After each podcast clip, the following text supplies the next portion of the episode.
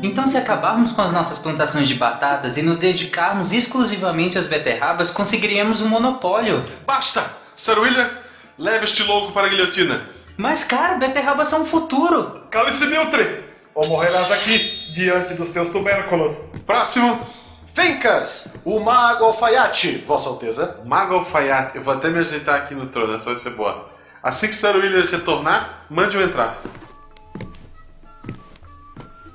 Muito obrigado por me receber, Vossa Alteza. Eu tenho aqui comigo um produto que acredito estará à altura de Vossa Grandeza.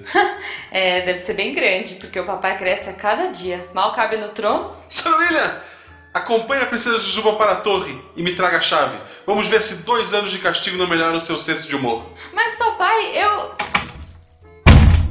Vamos lá, mago. E seja algo bom. Ainda vai levar muito tempo para inventarmos podcasts e videogames. Oi? Nada não. Aguarde só um momento. Aqui está a chave, poderoso rei. Ok. Prossiga, mago alfaiate Fencas. Vossa Grandeza, trouxe para o senhor um produto único, uma peça de tecido mágico. Tecido, mas eu não. Vossa Alteza de notar que esse não é um tecido comum. Esse tecido pode ser visto somente por pessoas inteligentes. Ah, sim, eu, eu ia dizer que estava vendo. Ah, se me permite, Alteza, eu gostaria de tocar no tecido. Não é possível. Ele é feito de material mágico que sempre fica flutuando. Ele foge do toque. Funciona como antigravidade, uma espécie de magia que ainda há de ser inventada por Sir Newton, o profano. Mas quando usado na forma de roupa, ele vai oferecer uma leveza tão grande que o senhor achará que não está usando nada. Com todo respeito. Isto é uma basófia. Fanfarronadas e velhacarias. Dê a ordem, Alteza. Irei decapitar esse charlatão neste exato momento. Guarde sua espada, Sir William. Escute o mago. Obrigado, Vossa Magnificência. Estou apenas aqui tentando viver da minha arte. Quem não está, né? Tudo bem. Perdoe meu cavaleiro e me diga, de onde vem este maravilhoso tecido? Mas é pele de dragão, claro. Isso é um absurdo. Nunca antes na história desse país, ou, ou melhor, nunca antes na guarda deste castelo eu vi um dragão. Mas esse dragão é invisível? Ele mora numa garagem? Como, senhor? Nada demais. Lord Sagan já me falou desse dragão. Vou querer muitas roupas com esse tecido. Traga-as aqui amanhã. Lhe cobrirei de ouro pelo tão belo presente. Obrigado, Vossa Magnificência. Amanhã estarei aqui. E este foi o último, Alteza. Ufa. Majestade, esse Fencas é aquele que meses atrás alegou ter matado gigantes e no fim era um reles homem? Sim, mas era um homem com nariz gigante, lembra-se? Vossa Magnificência, me desculpe a franqueza, mas eu não posso deixar que isso fique assim. Esse homem é um farsante e não vi tecido algum. Mas que burro! Eu também não vi. Eu quis dizer que burro é este Fencas tentando enganá-lo, Vossa Alteza.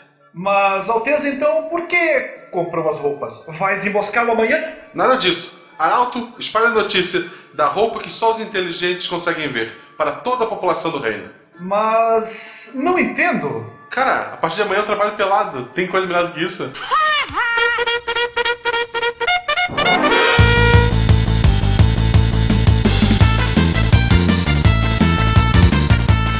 Olá, pessoas. Aqui é Fernando von Habsburgo, da Áustria. E com essa crise política atual no Brasil, eu não me surpreendo de estarmos gravando no governo Dilma e o cast sair sobre a dinastia dos Orleans e Bragança. É, é uma esperança. É. E viva a monarquia! Queridos ouvintes, aqui é o Tarek Ayubida do Egito e eu sou o rei das beterrabas. Aqui é Matheus von Hohenzollern, direto da Prússia, o grande país militar da Europa. E venham, venham todos e aceitem o meu toque divino. Olha, olha só, não é assim que funciona, hein? Ficou altamente clodovil isso aí, cara. Deus do céu. Aqui é Nicolas Helsobieski, da Casa da Polônia, e quando eu estou aqui, eu vivo esse momento lindo. Olhando pra você. Não é esse rei que a gente vai falar? Salve, rapaz! Ave deviantes! Aqui é Spengler, Bragança e Bourbon. E hoje falaremos sobre o rei, entende? Não é sobre o Pelé? É esse rei que a gente vai falar? Understand? ok, ok. Diretamente da Bonfire de Arnor London, eu sou Guaxinim de Astória e o rei está nu. É, muito bem. Hoje, realmente- literalmente. Literalmente. Literalmente. O rei está nu. Você está ouvindo o Psycast, porque a ciência tem que ser divertida. Está entrando no ar o SciCast. Aqui é menos me disse e mais ciência.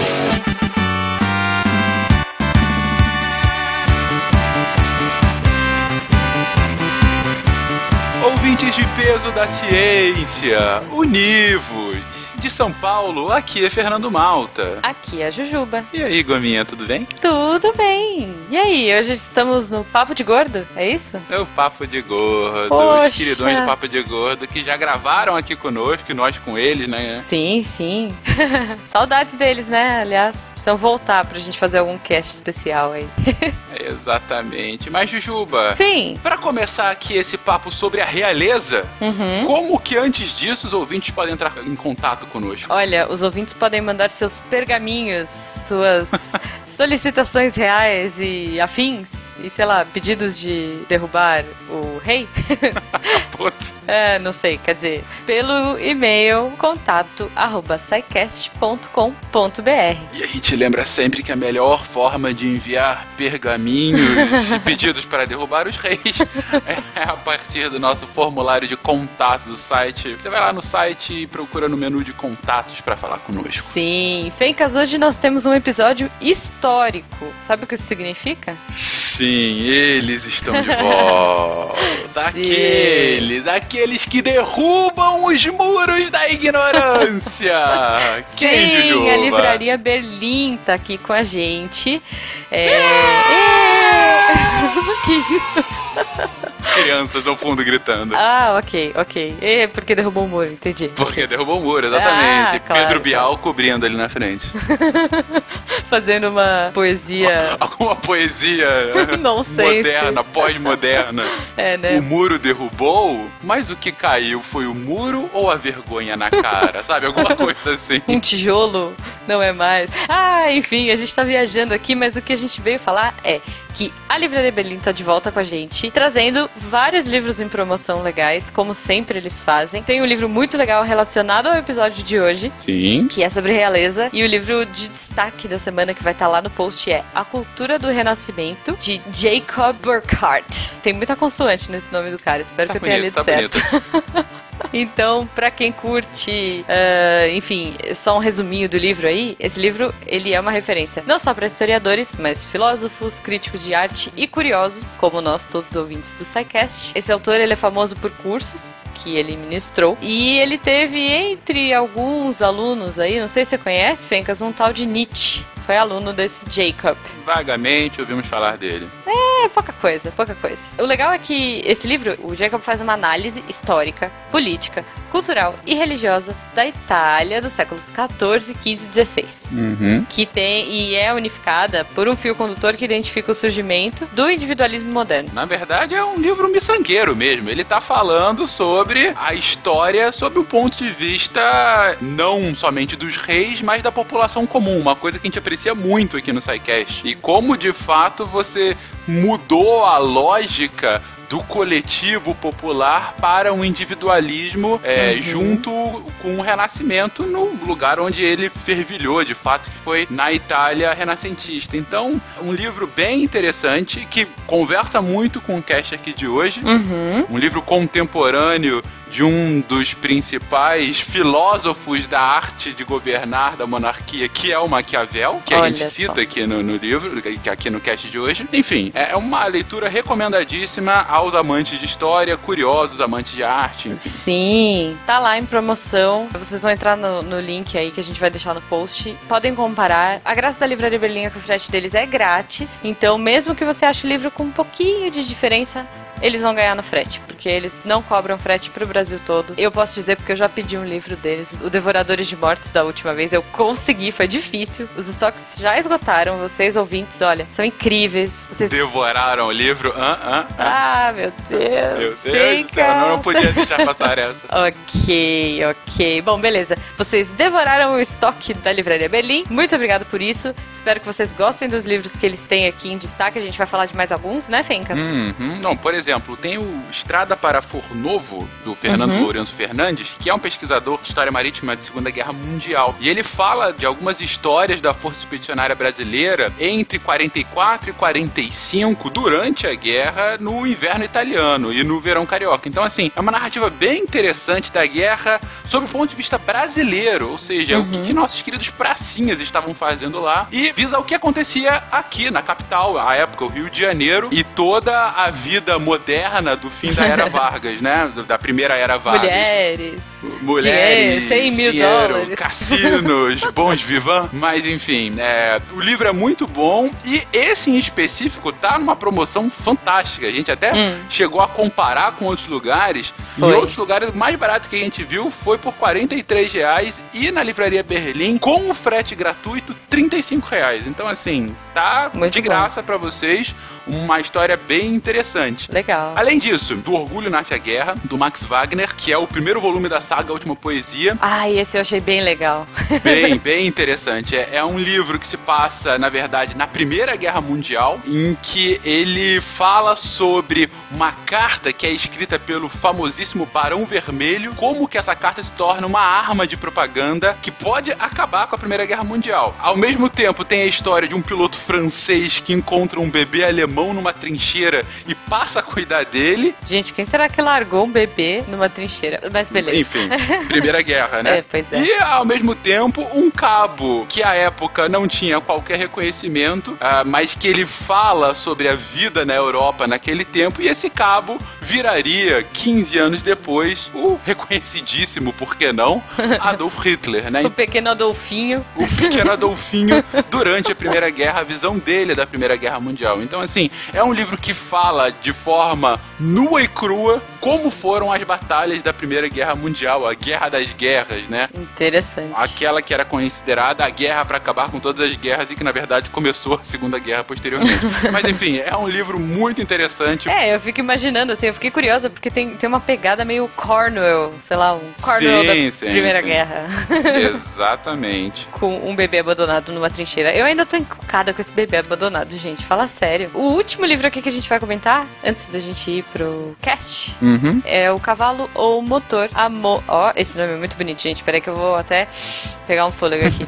o Cavalo ou Motor. A motomecanização no Exército Brasileiro no período entre guerras. Então, é, basicamente, é, esse livro fala das duas primeiras fases do processo de inovação através da inclusão de carros de combate no Exército Brasileiro durante as décadas de 20 e 30. Então, pra quem curte esse período de guerra aí, A história da guerra. Peraí, deixa eu reformular, né? Para quem curte estudar o período de guerra, porque quando eu falo para quem curte doença, o povo já me zoa.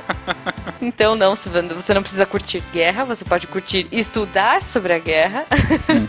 Então, entre lá, todos esses links, descrições mais detalhadas e tudo mais estarão no post. Uhum. É, lembrando mais uma vez que o pessoal da Livraria Berlim já colocou o desafio. Se você gosta de história, estuda história ou afins, e se você quiser que eles localizem o livro pra você, pode ser raro ou tudo mais, vocês podem entrar em contato com eles que eles vão fazer de tudo pra conseguir o livro pra você. É isso aí. Então já tivemos ouvintes, é, sei lá, dançando break de alegria porque conseguiram livros raros lá e conseguiram achar, localizar livros e eles conseguem negociar melhor com as distribuidoras. Então entre em contato com eles pelo facebook.com/barra livraria Berlim e pelo twitter.com/barra livraria Berlim. Fora isso, para vocês acessarem todos os conteúdos e aproveitarem essas promoções, livrariaberlim.com.br Derrubando os muros da ignorância. Cara, a gente criou um slogan fantástico. Sim, sim. É, A gente espera, né? Esperamos que os clientes, os senhores Berlim, tenham gostado.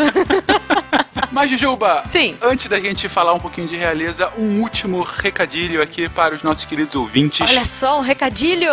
Um recadilho. Gente, na semana que vem, imediatamente após a divulgação desse cast, nos dias 23, 24 e 25 de maio, vai acontecer a segunda edição aqui no Brasil, na verdade é a quarta edição globalmente, de um evento muito legal chamado Pint of Science. Olha é, o aí. Pint of Science Brasil 2016. É, na verdade, um festival de divulgação científica. Sim. Vocês imaginam diversos programas de SciCast acontecendo ao vivo em diversos lugares do país. Olha só, eu não vou falar nada, Fencas, que o logo deles, eu, tô, eu entrei aqui no site pra ver, o logo deles é um cérebro, é um cérebro num copo com uma Um- bandeirinha um do Brasil. Cérebro hipster. É, um cérebro hipster, ele tem um óculos hipster. E que cor é o copo? Que cor é o copo, por favor? Obviamente, da cor da ciência da cor do SciCast laranja. Sim, uma grande coincidência, mas a gente achou bem legal. O evento é gratuito, tem vários restaurantes, tem vários estados aí. Entre no site, veja a programação. Ele acontece em diversas cidades, tá, gente? Não é só em uma. É Belo Não. Horizonte, Rio, São Paulo, Campinas, São Uhum. Carlos, Ribeirão Preto, Dourados, enfim. Procure no site onde vai acontecer, qual vai ser o tema e se divirta com a ciência, porque afinal, a ciência tem que ser divertida, não é isso, Juba? É isso aí, Fencas. Então, aproveitando essa pilha de ciência e história e realeza, nós vamos ao cast porque tá excelente. É espetacular. Bom, Fencas, desse cast eu não participei, mas eu fiz uma participação especial, eu fiz uma pontinha nesse cast. Sim.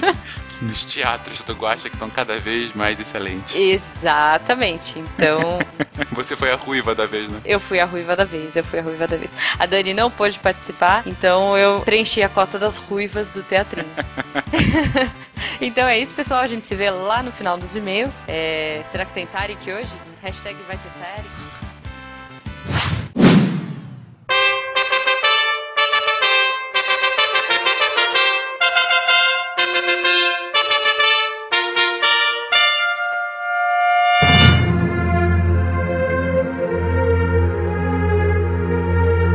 Única coisa conhecida a ir mais rápido que a luz é a monarquia, segundo o filósofo Lee Tin Widow. Ele argumenta assim: você não pode ter mais do que um rei, e a tradição exige que não haja diferença entre os reis. Por isso, quando um rei morre, a sucessão deve passar para o herdeiro instantaneamente. Presumivelmente, deve haver algumas partículas elementares, reisons ou possivelmente rainhons, que fazem esse trabalho, mas é claro, a sucessão por vezes falha se em pleno voo eles atacam uma antipartícula ou um republicon. Os planos ambiciosos desse filósofo para usar a descoberta para enviar mensagens envolvendo a tortura cuidadosa de um pequeno rei a fim de modular o sinal nunca eram totalmente completados porque justamente nesse ponto, geralmente o bar era fechado. Terry Pratchett em Morte.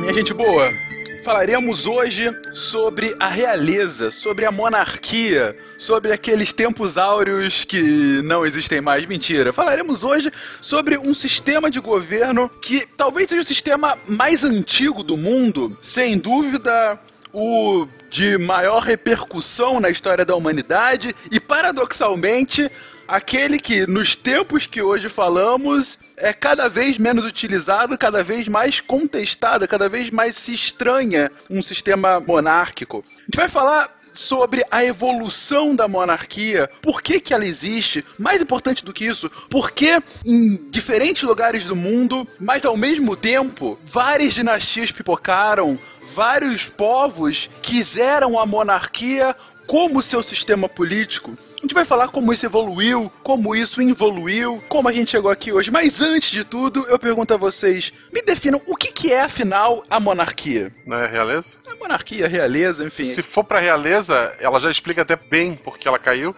Ela vem do termo real, que se fosse uma coisa ainda em voga seria dólar ou euro.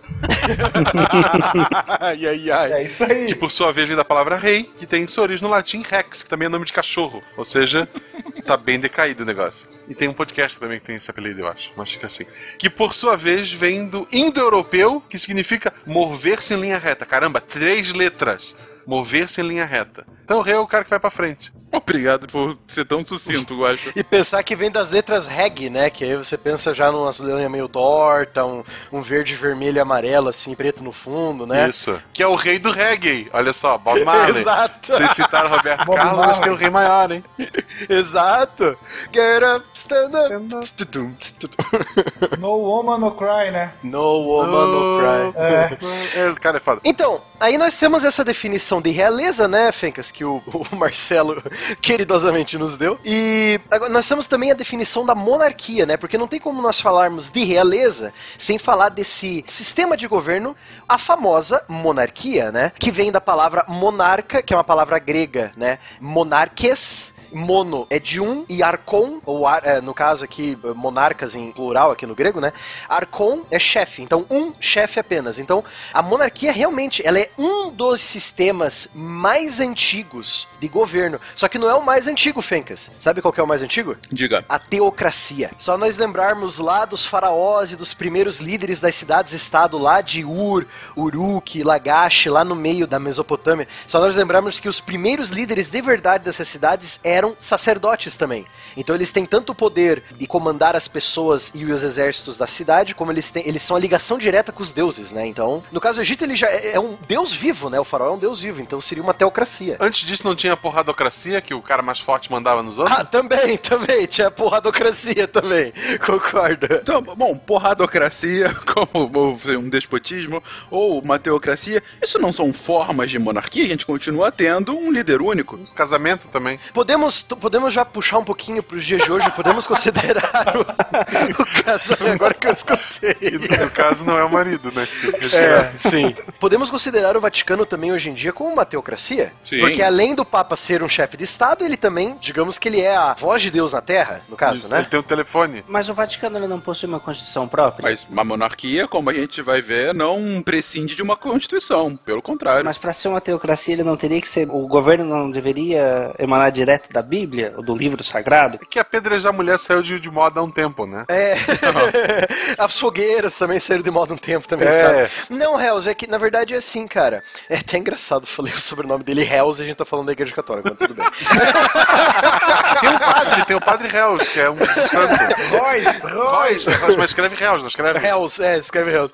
Então. Hells é mais divertido. Então, Nicolas, o seguinte, como nós vamos ver um pouco mais pra frente, o estilo de governo do Vaticano, ele querendo ou não, parece muito e totalmente baseado numa monarquia eletiva. Então você vai ter uma eleição para eleger a cabeça de Estado. Só que é uma eleição entre nobres, entre aspas. No caso do Vaticano, uma eleição entre os arcebispos, né? E você tem tipo um parlamento, né? O- Os cardeais, né? o- com os cardeais. Isso, os cardeais, desculpa, falei errado. E os cardeais exercem como se fosse o poder de um parlamento também. Exatamente. Aí nós temos a monarquia no estilo atual da Inglaterra, que é uma monarquia parlamentarista, né? Só que no caso, aquele parlamento da Inglaterra não elege o rei, né? O rei continua sendo de nascença, certo? Ele continua nascendo, ele tem aquele o direito divino que nós já vamos explicar o que que é, né? Ele vem do berço, ele vem da família. Então, a família foi colocada ali pelo direito divino dela de estar ali. O parlamento ele só divide o poder do rei com o povo. O parlamento é o povo, o rei é o rei. Então ele divide o poder do país, entendeu? Não é uma monarquia absolutista, que nós vamos explicar também depois. Mas a gente está ainda focando em alguns modelos de monarquias que vão ser explicados posteriormente. Só que também a gente tem ao longo da história exemplos de não uma pessoa, mas algumas poucas pessoas dominando uma oligarquia, ou se não dominando pessoas próximas ao rei, a aristocracia. O que é uma aristocracia? Isso a gente ouve tanto falar disso, mas qual é a definição de aristocracia? A aristocracia vem do grego, que significa governo dos melhores, e pode ser tanto uma oligarquia, a classe dominante exercendo literalmente o poder, ou pode designar aqueles que são próximos ao monarca. A aristocracia a gente pode também comentar como sendo o governo de poucos. A gente tem um exemplo que quase nunca é mencionado, porque ele é obliterado pela democracia grega. Atenas começa como uma aristocracia, sendo que depois ela vai se tornar uma democracia, como a gente já comentou lá no cast sobre Grécia Antiga. Então você vai ter um órgão que vai auxiliar o líder na tomada das suas decisões, que vai dar origem ao Senado, e basicamente será composto por uma única classe social, no caso, os patrícios, que vão governar para si. Então, você tem as decisões tomadas entre essa classe, e é claro que normalmente o rei ou o líder vai se originar dessa mesma classe social. É bom puxar também, aproveitando, né? Olha só que interessante, né, Fencas? Nós temos esse tema sobre realeza, monarquia, e nós estamos justamente na nossa timeline, né, dos programas de história, nós estamos justamente na Idade Média, né? Entrando agora. Um lugarzinho cheio de monarquia, né, que nós vamos ver aqui daqui a pouco. É interessante também o que o Spengler explicou, da oligarquia. Vamos puxar um pouco para a Idade Média, lá pro meio da Idade Média, perto do período da Renascença, lá pelo ano 1200, 1300, 1400, você vai ter aquela Europa cheia de monarquias, mas você vai ter também pequenas repúblicas, só que repúblicas oligárquicas, né? Que no caso são repúblicas oligárquicas governadas pelos comerciantes, sendo as duas principais a República de Veneza e a República de Gênova, né? Ok, definidos realeza, monarquia, aristocracia, a gente entra num último conceito que eu acho que vai ser interessante definir logo no início para o restante do cast. Você até já mencionou ele um pouquinho, Matheus, que é a questão de direito divino. O que, que seria, em termo fácil, assim, pra gente lembrar, o que, que é o direito divino? Opa, sou filho de Deus.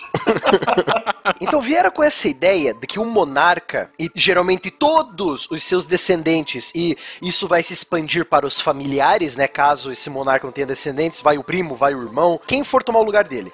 É descendente direto ou escolhido diretamente pelos deuses, ou no caso da Europa cristã medieval, por Deus, para exercer a sua função. Que função? Mandar em todo mundo. Então, por que que fulano de tal, da família tal, é rei de tal reino? Ah, porque Deus colocou a família dele lá. Ah, então tá bom. Entendeu? Isso também é uma forma de você criminalizar ou tornar pecaminoso qualquer tentativa de crítica ao rei. Você não vai criticar o rei, você estará criticando indiretamente a Deus. E aquele que atenta contra o rei, seja por palavras, seja por escritos, está atentando contra Deus. Uhum. Logo, você não pode criticá-lo. E o governo do rei não é um governo para o povo, ele governa para Deus. Então você não pode fazer críticas, porque ele é o escolhido, ele é o The Chosen One. Agora imagina nos nossos dias um rei com essa pinta aí do direito divino, só que ele sendo um Joffrey da vida. Já imaginou a cagada que ia acontecer, cara? Eu não preciso imaginar, é só olhar pra melhor Coreia que a gente tem quase um Joffrey. Tem a mesma altura, inclusive.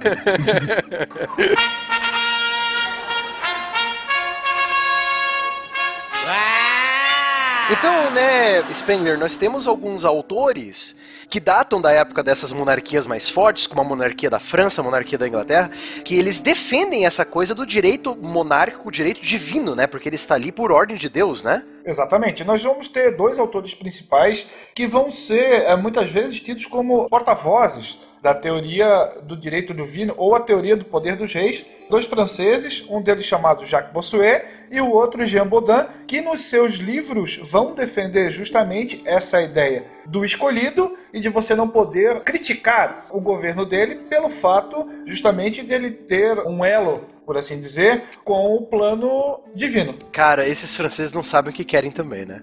Fala a verdade. Não é à toa que depois o rei vai perder a cabeça, né? Então, a gente vai ver mais pra frente, esses franceses não sabem o que querem, cara. É, inclusive o Bossuet, né, o, o Jean Baudin, apesar de ser francês também, mas é, o quem fundamenta o absolutismo do Luís XIV é o Jacques Bossuet, né? Justamente com essa base teórica do direito divino. Eu vou pegar a- essa frase do Tarek agora. Ele fundamenta a partir do direito divino. Então a gente tá, mais uma vez, como foi lá no cast sobre trabalho, que a gente falou muito sobre a questão de o fundamento teórico para justificar uma prática já existente, está falando de dois autores que querem normalizar a prática do direito divino por conta de N fatores, seja por conta de algum rebuliço social, por conta de necessidade de reforçar o mando do rei. Mas eu queria entrar num tópico ainda mais crucial para o nosso ponto aqui hoje, para falar sobre realeza através dos tempos. A gente já citou Grécia, já citou Roma, já citou Egito, já citou o medievo, já citou o Vaticano. A gente tá indo numa história de pelo menos aí 2500 anos e em todas elas exemplos bem claros de monarquia. A pergunta para vocês é: por que afinal, em diversas partes do globo em diversos momentos da história,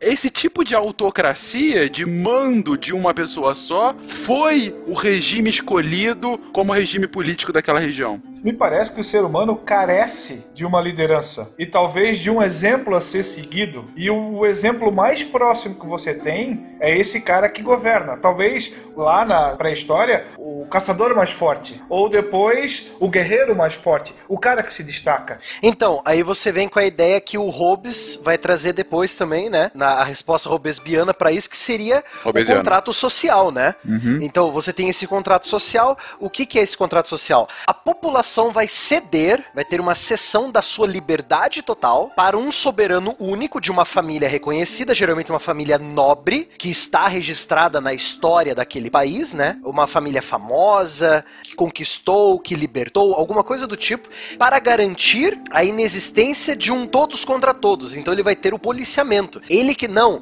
nós temos que obedecer fulano de tal, porque a família dele fez tal coisa e é o direito divino dele também. Então nós temos tudo isso com o Hobbes trazendo no contrato social dele, né? Para garantir a vida em coletividade, né? Você renuncia de parte de um direito seu, que é a liberdade, em troca de uma vida em harmonia, regida por um escolhido, por assim dizer. Eu iria além do que o William falou em relação à necessidade humana de liderança, porque a gente observa isso largamente na natureza também. Por exemplo, chimpanzés, eles também têm uma estrutura extremamente hierarquizada com um membro dominante, né? Claro que em grupos pequenos, e aí eu acho que esse é um das características interessantes, a questão dos grupos pequenos. Uma liderança baseada muitas vezes na força individual ou na aptidão física de caça, como nos caçadores-coletores, ou em características muito individuais e que qualquer um poderia ter, a coesão ela é mais fraca, por assim dizer. Então você conseguiria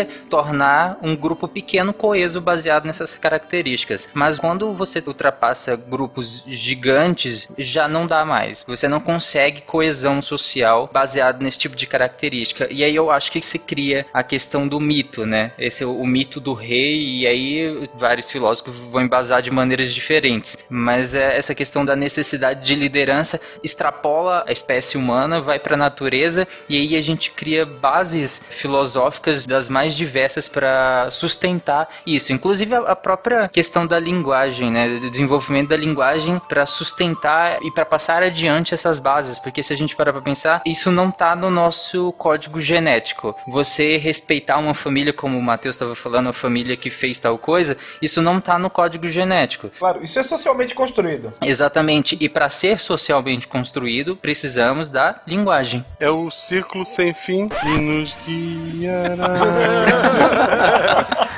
a dor e a emoção. Eu ia falar duas coisas, né? Eu ia falar ali do contrato social, lembrar que a gente conversou um pouquinho sobre o contrato social no cast de crime e castigo, vale a pena dar uma conferida. E um dos motivos também para o êxito da monarquia em diversas sociedades foi que uma- realmente a, a dominação militar, né? Que o rei exercia sobre a população. Então, muitas vezes, por mais que não haja uma justificativa plausível para você seguir o rei, ele tem a porradocracia que o, o Marcelo falou no início, né? Então, ou segue ou segue. É legal você falar disso também, Hells, porque como nós lançamos já também o cast sobre os primeiros reinos na Europa pós-Roma, né? Os primeiros reinos bárbaros que vão formar os reinos, as monarquias europeias modernas, né? Você vai perceber como funciona essa porradocracia, entre aspas, né? Que tem um termo correto para isso, né? Que é o despotismo, né? Essa, Ah, essa monarquia graça. despótica. Eu vou ter que lançar um paper pra vocês aceitarem meu termo técnico, é isso? Isso. tem. E tem que ser aceitado nas maiores universidades do mundo também. Ah, isso é fácil. então, esse despotismo, essa força, a gente vai perceber que ela vem. Quem que é o nobre? Quem que vai ser essa pessoa que pode virar um rei numa monarquia? Ele é o cara que lidera o grupo de guerreiros lá dos germânicos que invadiram Roma, vai ganhar poder, vai ganhar terras, ele vai juntar alguma coisa com a cultura romana, que no caso é a junção do comitatus e colonato e, e a fé cristã que a gente já analisou também. Vejam tudo lá na- no episódio de De invasões bárbaras. de reinos bárbaros, os primeiros reinos na Europa pós-Roma, né?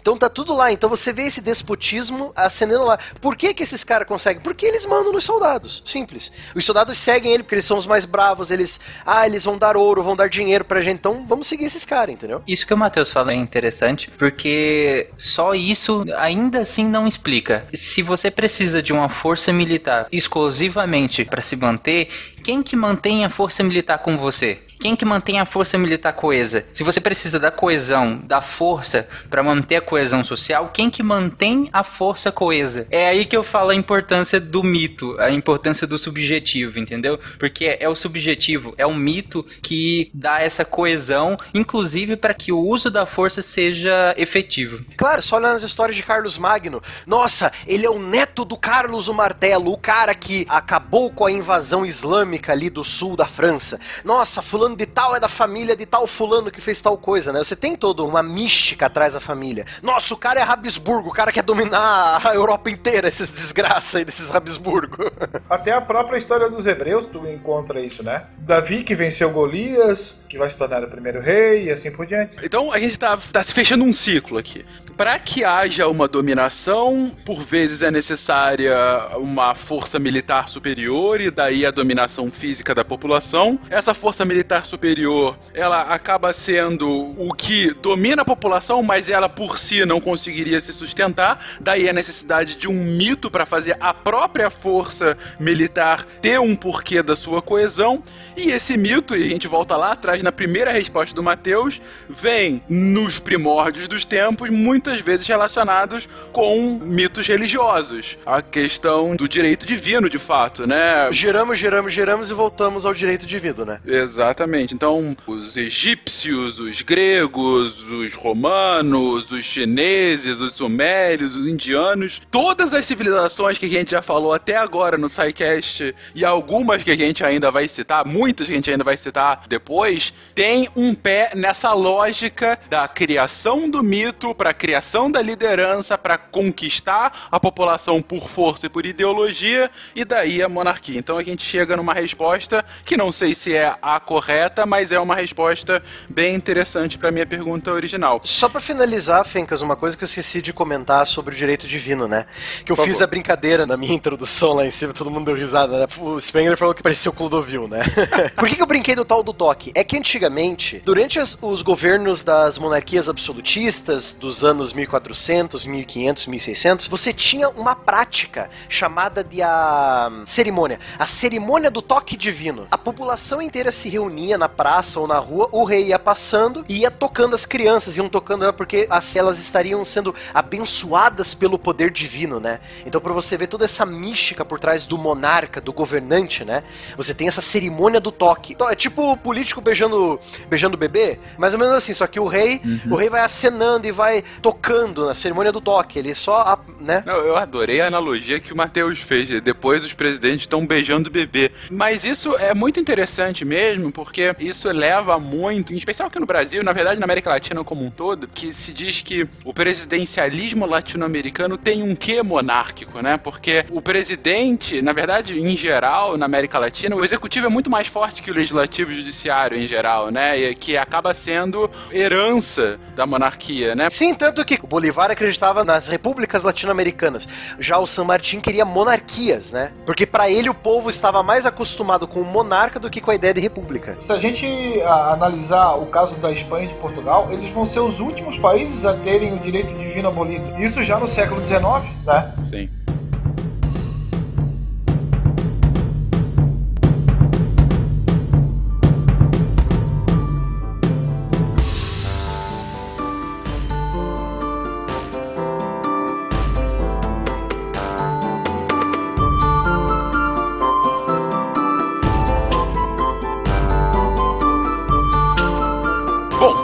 Gente fez uma contextualização geral do tema, já entrou em alguns tópicos que vão ser citados mais a fundo agora. Vamos então começar lá do início e falar um pouquinho sobre como essa monarquia foi se desenvolvendo ao longo da história. Lembrando o nosso querido ouvinte que as primeiras que nós vamos citar aqui já temos programas sobre o assunto, ainda mais completos. Se quiser escutar de novo ou nunca escutou e quer escutar, né? Então aproveita e dá uma olhada lá. Se nunca escutou, tu tá errado, né? Tá te fazendo a tua vida. É. Trata de fazer a maratona agora. É, exatamente. Bom, antes de começar a falar sobre as monarquias mais famosas, que são, acabam sendo aquelas do imaginário coletivo do medievo europeu, a gente tem que falar das autocracias históricas, inclusive algumas que são difíceis até de chamar de monarquia, porque são chefes de tribo, enfim, civilizações muito pequenas. Deuses vivos. Sim, de qualquer forma, é importante citar para a gente ver essa evolução. E como vocês já mencionaram algumas vezes nas respostas iniciais, a, necessidade de liderança é algo que advém das próprias tribos, lá no Neolítico, né? Que já tinham uma liderança mais forte. Sim, essa liderança mais forte, ela é, sempre vai existir, né? Como todos nós já afirmamos aqui, né? Existe essa necessidade psicológica de ter um guia, você ser guiado, geralmente é o mais forte. Vamos pegar como exemplo o filme lá do A Guerra do Fogo. Você vai ver que lá a tribo vai ter um líder, e geralmente o líder lá é o líder dos, dos Neandertais lá, ele tá meio velho, né? Aí vamos dizer assim, depois que o filme lá tava indo pros finalmente, o nosso herói, né, entre aspas, ele chega com o fogo, melhor, ele chega com a técnica de fazer o fogo, né? Aí todo mundo segue ele, porque, ó, oh, ele sabe, né? Ele tem o conhecimento, vamos seguir ele. Ou não, ah, ele matou aquele tigre dentro de sabre, ele vai ele proteger a gente, né? Então você tem essa ideia já, essa ideia psicológica dentro, sabe? Eu vejo como uma ideia bem prática, na verdade, né? Porque a questão de uma ideia psicológica fica parecendo uma coisa em que você não racionaliza isso. Mas para mim é bem racional e bem prática no sentido de que o cara fez, ele pode fazer de novo e quando eu estiver perto eu não preciso fazer, ou caso haja necessidade de eu fazer e eu não conseguir, tem quem faça. E quem vai fazer por mim, eu sigo ele e possivelmente posso ajudar ele no futuro, né? E essa lógica de um super-humano como a liderança maior acabou sendo, de uma forma ou de outra, replicada em outras sociedades mais antigas e aquela que a gente sempre cita como a mais antiga, se não a mais antiga ou uma das, a sociedade egípcia, que tem, dentre os monarcas, um dos mais famosos da história, que são os nossos queridos faraós. Que agora estão apanhando do Moisés no set, na novela Dez Mandamentos. Né? Isso que é uma referência histórica excelente. Pô, maravilhosa. Pô, eu uso isso, usei isso no meu, na minha graduação, pô, você tá louco? o fato histórico, beleza. Digo, a novela Dez ah, não. A novela okay. é ótima também. Aquele extintor na cidade egípcia é ótimo. Sério, é a Tarik, segunda vez eu... que eu ouço isso aqui no SciCast. Tá me doendo. Tarik. tá bom.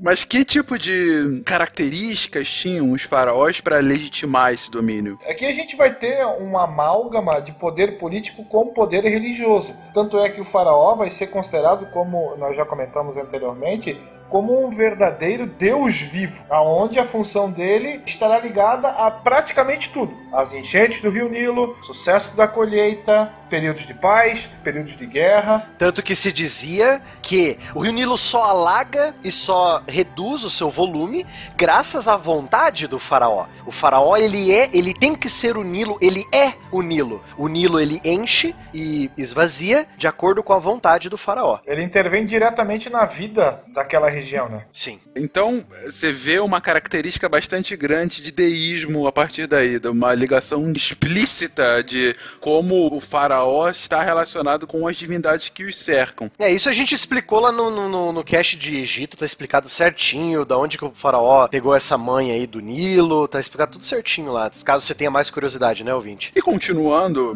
na linha histórica, outros povos que vão nesse sentido são os povos mesopotâmicos, né? Enfim, que também, não com os faraós, obviamente, mas com o mesmo nível de autocracia e com justificativa similar, não é isso? Então, os povos mesopotâmicos, eles têm uma coisa diferente, Fencas. No começo, eles eram sacerdotes. Os sacerdotes, eles tinham que ser a comunicação direta com os deuses, porque, ao contrário do Nilo, os rios Tigre e Eufrates, eles eram muito instáveis. Você não tinha um período certinho de alagamento e de seca, né? Ah, porque os deuses são furiosos. Tanto que os deuses das mitologias sumérica e babilônica, eles são deuses furiosos, né? Eles estão sempre de mau humor. Então o sacerdote, ele sempre tem que fazer esse trabalho de tentar acalmar os deuses, né? Só que aí começa a aparecer aquele cara, vamos chamá-lo de general. Ele não, era, não tinha bem esse termo general. Ele era o cara que comandava o exército da cidade, né? Que eram cidades-estado, correto? O que, que eles vão costumar a fazer? Esses generais, esses comandantes de exército, vão começar a se casar com as sacerdotisas sacerdotisas dos templos de Ishtar, de outras deusas da mitologia sumérica, né? Ao se casarem com essas sacerdotisas,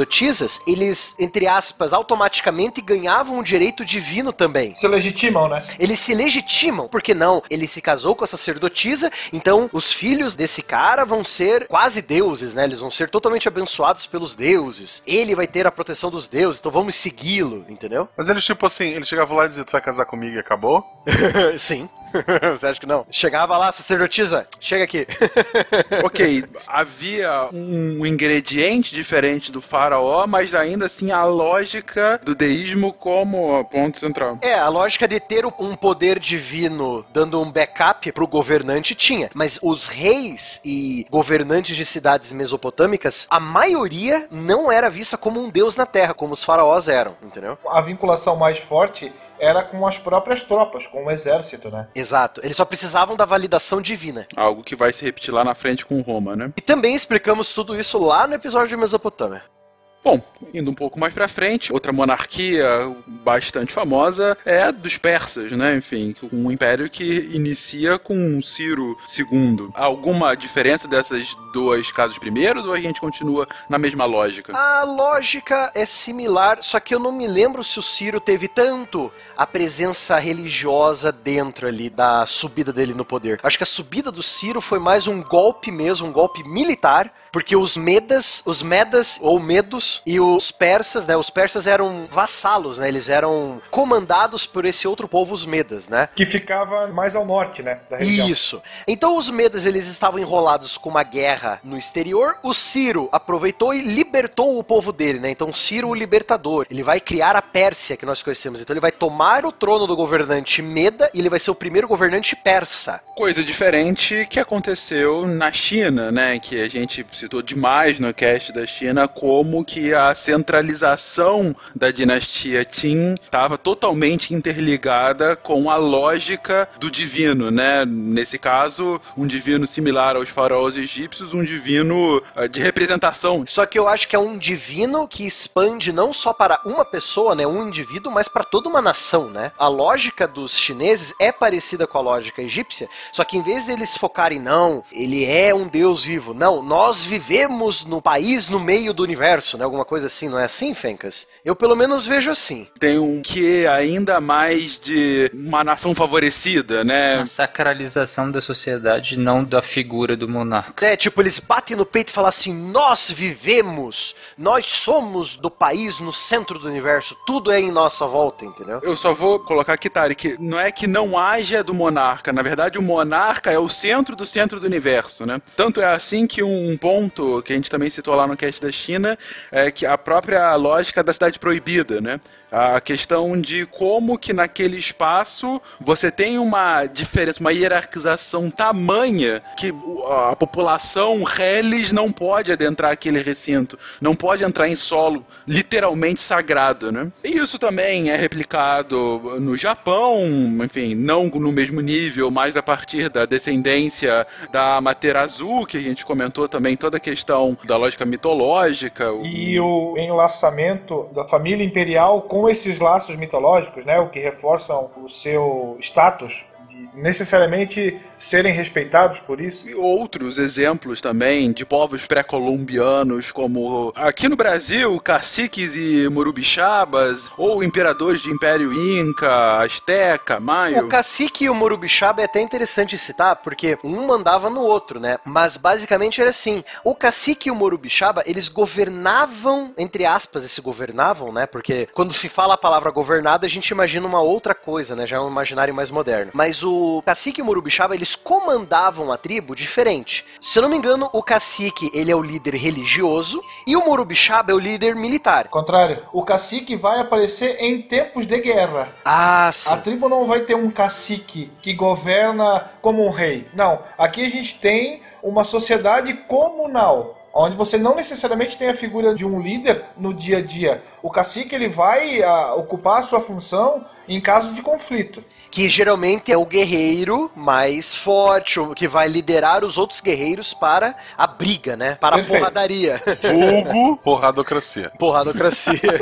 Em tempos de guerra, que é praticamente todo dia a partir de 1500. É, é. desde que descemos da árvore, mais ou menos. Justo. Bom, então, pra finalizar esse período histórico pré-medieval, tanto Grécia quanto Roma havia toda uma lógica de monarquia, cada uma com seus vieses, né, que também foram explicados no cast. Mas falando um pouquinho deles, a gente tem tanto por um lado Alexandre, enfim, entra um pouco na Grécia apesar de não ser, né, enfim, da Macedônia, e o rei filósofo de Platão. Qual seria uma diferença, por exemplo, dessas monarquias das cidades-estados gregas para essas demais que a gente citou até agora? Se a gente levar em consideração a cidade-estado de Esparta, lá nós teremos uma diarquia. Nós temos dois reis que governam e não apenas um. Isso já, já muda um pouco a figura. Mas tem outras características que vocês acham interessante citar? Geralmente você vai ter um conselho nas cidades-estado gregas. Elas vão copiar duas cidades principais. Ou elas vão ser parecidas com a monarquia, a diarquia, no caso, espartana, ou no caso, uma monarquia mesmo, com apenas um rei, mas parecida com as mesmas leis, etc. Ou ela vai tentar a experiência republicana ateniense, certo? Por exemplo, vamos dizer assim: além da diarquia, nenhum dos reis espartanos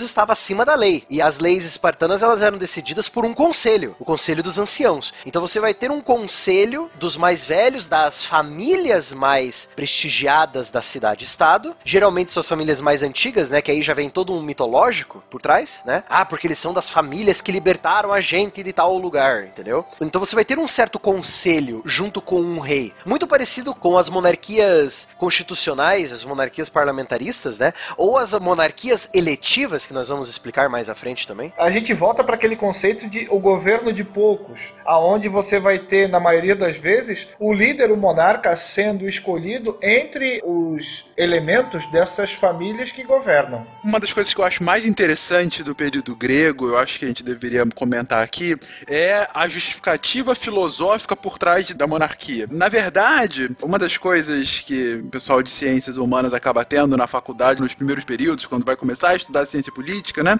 E ler Platão e Aristóteles, você vê muito a diferença entre a lógica do governar platônico, que é mais para aristocracia, e aristotélica, que é mais para uma república, né? Mas por que Platão coloca a aristocracia como um governo superior aos demais? Então, realmente você tem essa diferença, o olhar platônico e o olhar aristotélico sobre o governo. O Aristóteles ele vai ter mais o olhar republicano mesmo, em que os cidadãos, detalhe para a palavra cidadãos, lembre que naquela época nem todo mundo era cidadão. Eles iriam escolher entre todos os cidadãos, eles iam escolher o seu líder. E o Platão ele tem aquela ideia da aristocracia, no caso, o governo dos melhores, né? Os mais capacitados filosoficamente, intelectualmente, governariam a cidade ou, no caso, a região, né? Isso. Platão diz que a aristocracia deveria se fundar basicamente na sabedoria. Então seria um governo orquestrado pelos sábios, que deveriam dirigir ali a sua cidade-estado, por exemplo, rumo a um bem comum. Justamente por serem sábeis, eles iriam analisar o bem comum, né, Spengler? Acho que seria essa a ideia, né? E aí, sei lá, separar o que é bom e o que não é, pela experiência, pela sua virtude, pela sua sabedoria. Já o Aristóteles vai justamente tocar nessa questão do cidadão, e esse cidadão teria que ter toda uma formação intelectual, principalmente, para poder atender os interesses de um povo. Ele até meio que se contradiz porque ele fala que não deve ser levado em consideração nascimento, riqueza, só teria que ter um governo de todos. Todos, nem todos. O todos é todo cidadão, né? Isso, a gente tem que lembrar que povo e população são conceitos diferentes na Grécia Antiga, como a gente já comentou, também no cast sobre a Grécia, né? Exatamente.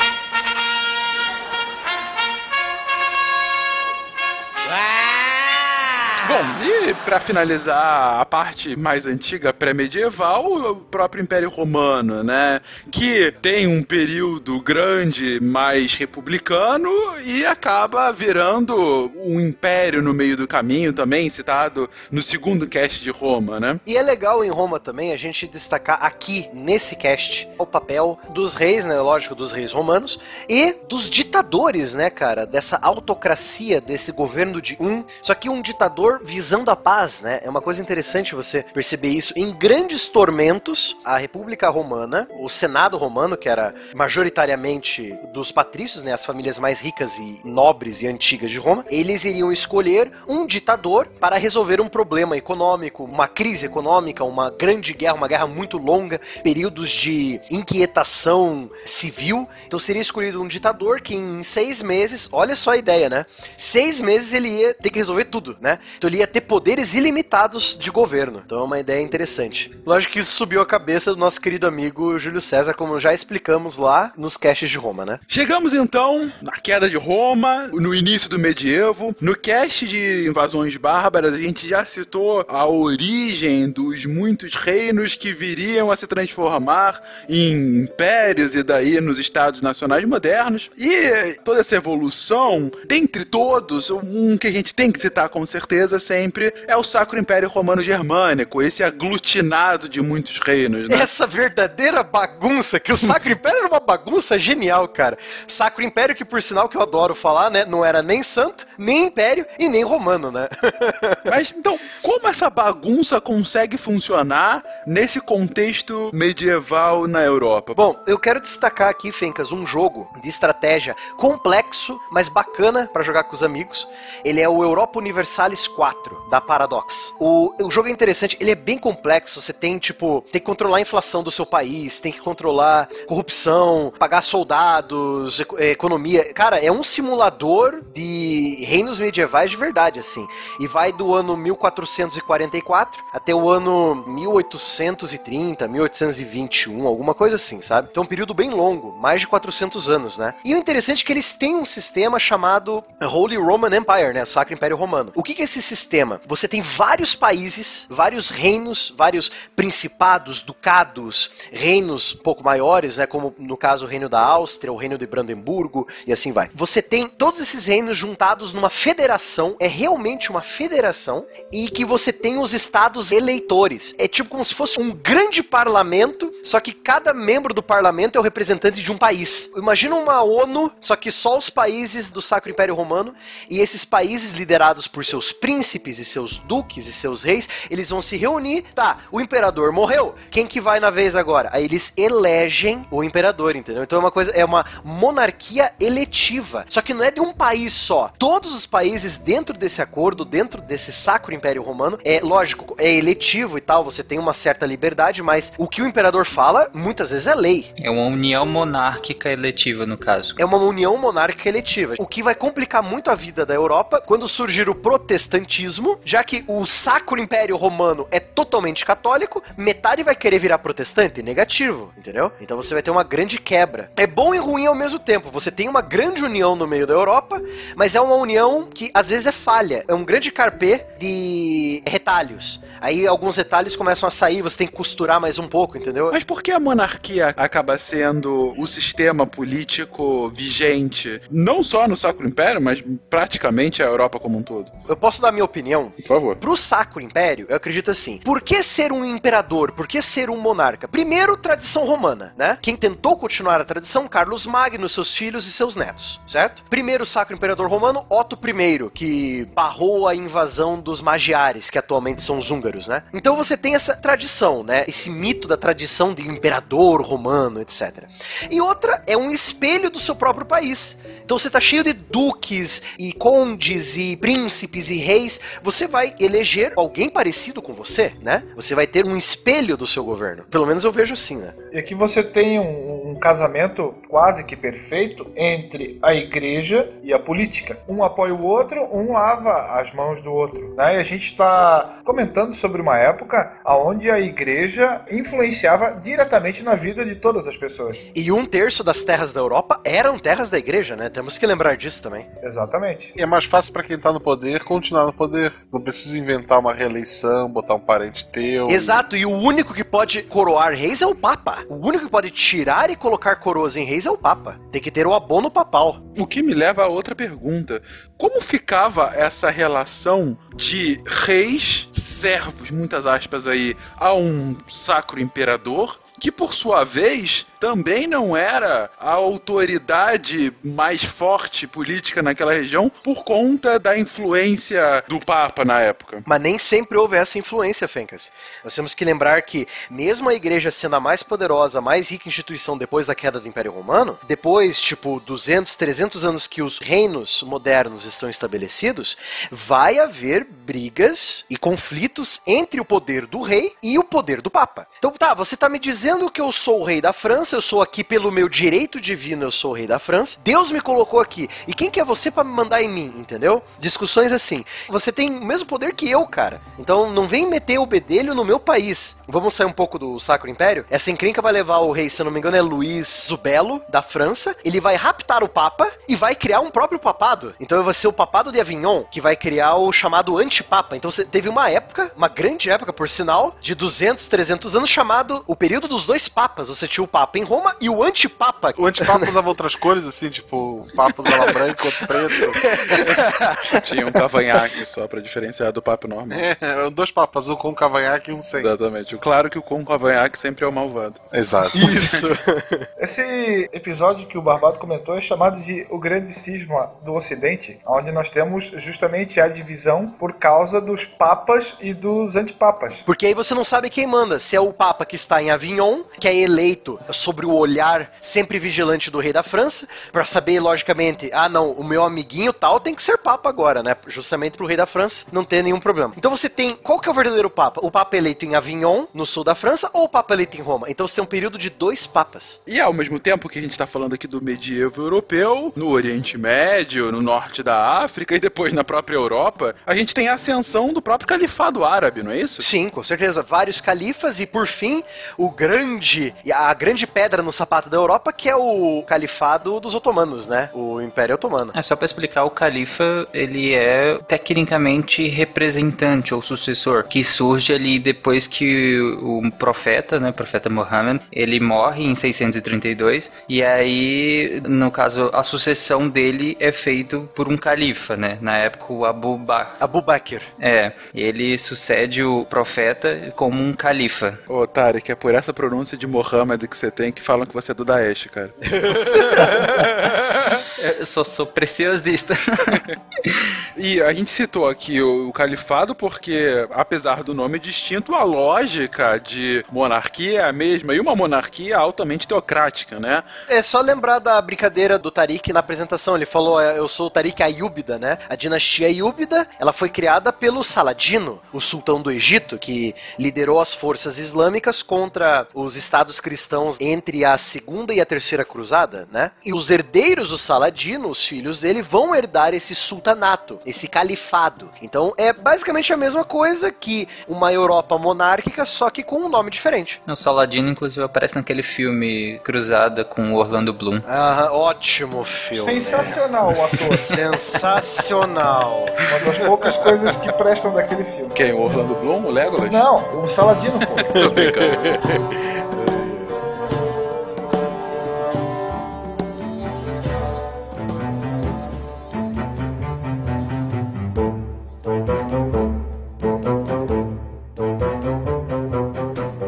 A gente citou aqui no medievo europeu diversos casos em que o rei tem uma força significativa. Na verdade, é parte do imaginário, né, que a gente ainda tem com relação a essa época. Mas William, você estava comentando, isso não é uma verdade absoluta em qualquer momento da Europa medieval, né? A gente tem momentos em que o rei, na verdade, perde essa força ou não chega a ter essa força tão centralizadora, tão imponente. É perfeito. Durante a Idade Média, nós vamos ter um sistema feudal ou feudalismo, na qual, por fazer um amálgama entre costumes chamados bárbaros e os costumes romanos, o rei vai acabar perdendo a sua força porque nós estaremos inseridos numa descentralização política. Então, é a figura do senhor feudal. O rei vai contemplar os seus principais generais ou seus principais soldados, oferecendo a eles um feudo que não necessariamente vai ser um pedaço de terra, mas pode ser o direito de aplicar justiça ou o direito de cobrar impostos. Para tentar ficar mais simples, vamos utilizar esse exemplo do feudo como um pedaço de terra. E aí você tem laços ligando esse rei a esse senhor feudal, basicamente pela palavra. E basicamente esse senhor feudal poderia fazer tudo o que ele pretendia naquele pedaço de terra, o rei não poderia intervir, só que em caso de necessidade, como por exemplo um conflito, uma guerra, esse senhor feudal teria que atender o chamado do rei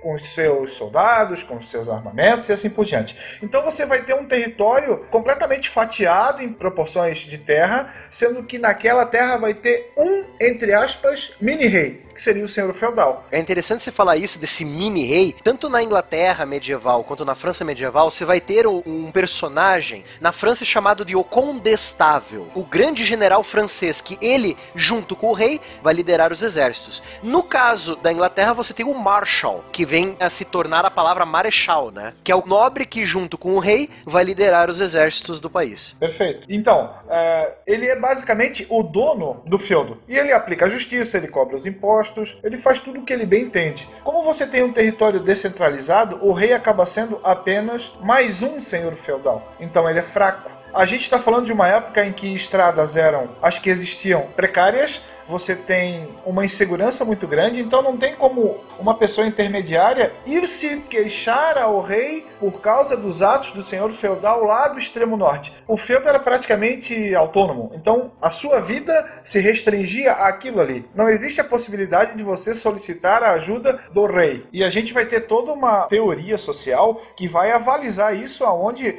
basicamente a gente vai ter uma sociedade dividida em três estamentos, onde nós vamos ter aqueles que trabalham, os servos, aqueles que oram, o clero, e aqueles que guerreiam e protegem, os nobres. Então, cada um tem a sua função porque Deus quer assim. Você tem que basicamente se conformar com isso porque é um desígnio divino. E é engraçado a gente ver essa ideia de que todo mundo tem um trabalho porque Deus quer assim, porque essa ideia ela vai ficar tão encranhada na Europa que aí vai aparecer pessoas como Marx, o Karl Marx e o Engels, lá em 1848, falando que ah, porque a religião é o ópio do povo, né? Mas o que, que quer dizer com isso? Justamente ele está fazendo uma crítica a isso, porque você usa a desculpa da religião para forçar uma ideologia em cima de alguém. Você é camponês, você vai continuar sendo camponês, você não vai poder virar nobre. Seu trabalho, de acordo com Deus, é ser assim, você vai morrer assim, seus filhos vão ser assim, cara. Paciência, entendeu? Sorri e acene, só. Apenas sorri e acene, exatamente. Isso depois vai ser alterado quando o rei passa aí sim a ganhar força, principalmente com o início do renascimento comercial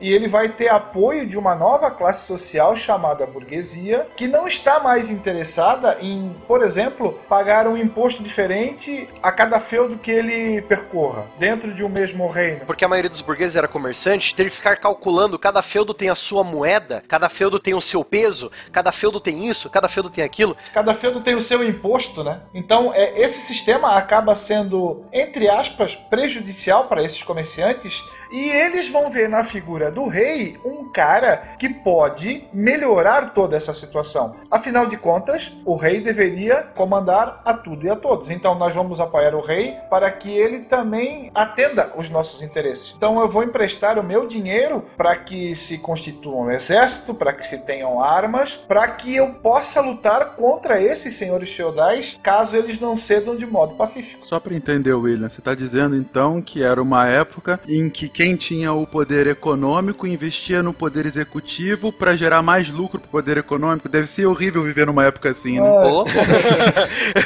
Felizmente nós não conhecemos nada desse tipo, né? Uh -uh, não, não, não, aqui não. Aí sim a gente tem a figura do rei, aquele cara com a coroa que senta no trono, que faz o que bem entende, né? Normalmente essa é a imagem clássica quando a gente questiona o que que tu pode me falar a partir do termo rei. Normalmente é isso, cetro, trono, capa, o cara que era filho de um outro rei. Então nem sempre foi assim, né? Mas ao mesmo tempo que esses reinos começavam a ganhar esse status cada vez mais fortalecido, isso lá no final da Idade Média, né, enfim, já entrando na Renascença, a Inglaterra vivia uma história um pouquinho distinta dos demais reinos da Europa, não é? Aqui a gente pode, inclusive, fazer um paralelo histórico com a situação do parlamento que a Inglaterra possui até hoje, aonde o poder do rei é limitado. Claro que nesse meio tempo a gente vai ter uma reviravolta depois, mas a gente tem a figura, por exemplo, da Magna Carta e do rei João sem terra. Esse João sem terra aparece numa lenda muito famosa que todo mundo conhece, que é o Robin Hood. É o Príncipe John. Se eu não me engano, um dos filmes lá com o Russell Crowe, o Robin Hood, contando uma história, tentando contar uma história mais histórica, né? Historicamente correta do Robin Hood, né? E falhando. Então, é, e, e falha. ele falha, mas tem uma parte interessante que ele acaba citando essa coisa da Magna Carta, porque os barões e lordes do norte da Inglaterra não aceitam esse absolutismo, esse despotismo tão autoritário do João Sem Terras, né? Que herda do irmão Ricardo Coração de Leão, que morre numa campanha na França, né? Então, eles não gostam desse, desse abuso de poder do novo rei, então eles fazem o rei assinar uma Magna Carta, que diminui um pouco os poderes reais, uma moderação do poder real. Que é considerado por muitos como a primeira proto-constituição do mundo, né? Na verdade, o primeiro Estado constitucional, né, da história. Esse é o ponto. A Magna Carta como um documento que limitaria o poder absoluto de qualquer monarca. Basicamente é quando o rei passa a agir contra a própria nobreza. E aí os nobres se insurgem. Sim. Então a gente está colocando aí bem claramente que, por conta de N fatores que a gente não consegue entrar aqui no cast, mas vai ter um específico para explicar esse momento tão importante da história inglesa e da história mundial, o absolutismo do rei, pela primeira vez, é cerceado mediante um documento formal. E mais do que isso, a partir da ação da própria aristocracia. É basicamente esse resumo da Inglaterra desde o século XIII até o século XVII, né? Exato. Só para destacar também, né, a Guerra Civil Inglesa, que foi uma briga entre os reis católicos da casa Stuart, querendo voltar com essa ideia de absolutismo total, né? Tipo, rasgar a Magna Carta, rasgar qualquer acordo que eles tinham com o parlamento inglês, né? Então você tem esse surgimento do parlamento com a Câmara dos Lords e a Câmara dos Comuns, né, que era dominada pela burguesia inglesa da época, e você tem os realistas que apoiam o poder do rei Stuart, o poder total do rei Stuart. Então você vai ter uma guerra civil inglesa levada principalmente com o dinheiro da burguesia para poder evitar essa volta do absolutismo total na Inglaterra. Então a Inglaterra ela vai ser um caso à parte, porque o resto da Europa estava tudo sendo governado por monarcas absolutistas. O caso inglês é bem interessante porque nós temos um cidadão que vai lançar as bases desse movimento de contestação ao rei chamado John Locke, aonde ele fala que o governo do rei deve ser o governo para o povo e não um governo para Deus.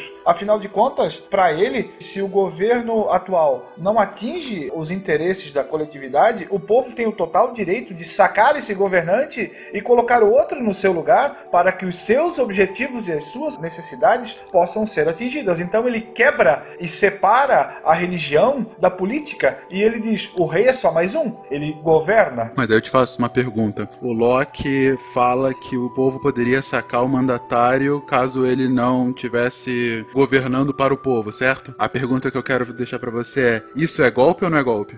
Mentira, não vamos entrar nisso agora. Eu, queria jogar polêmica. Pra Rousseau, é, pra Rousseau não é golpe.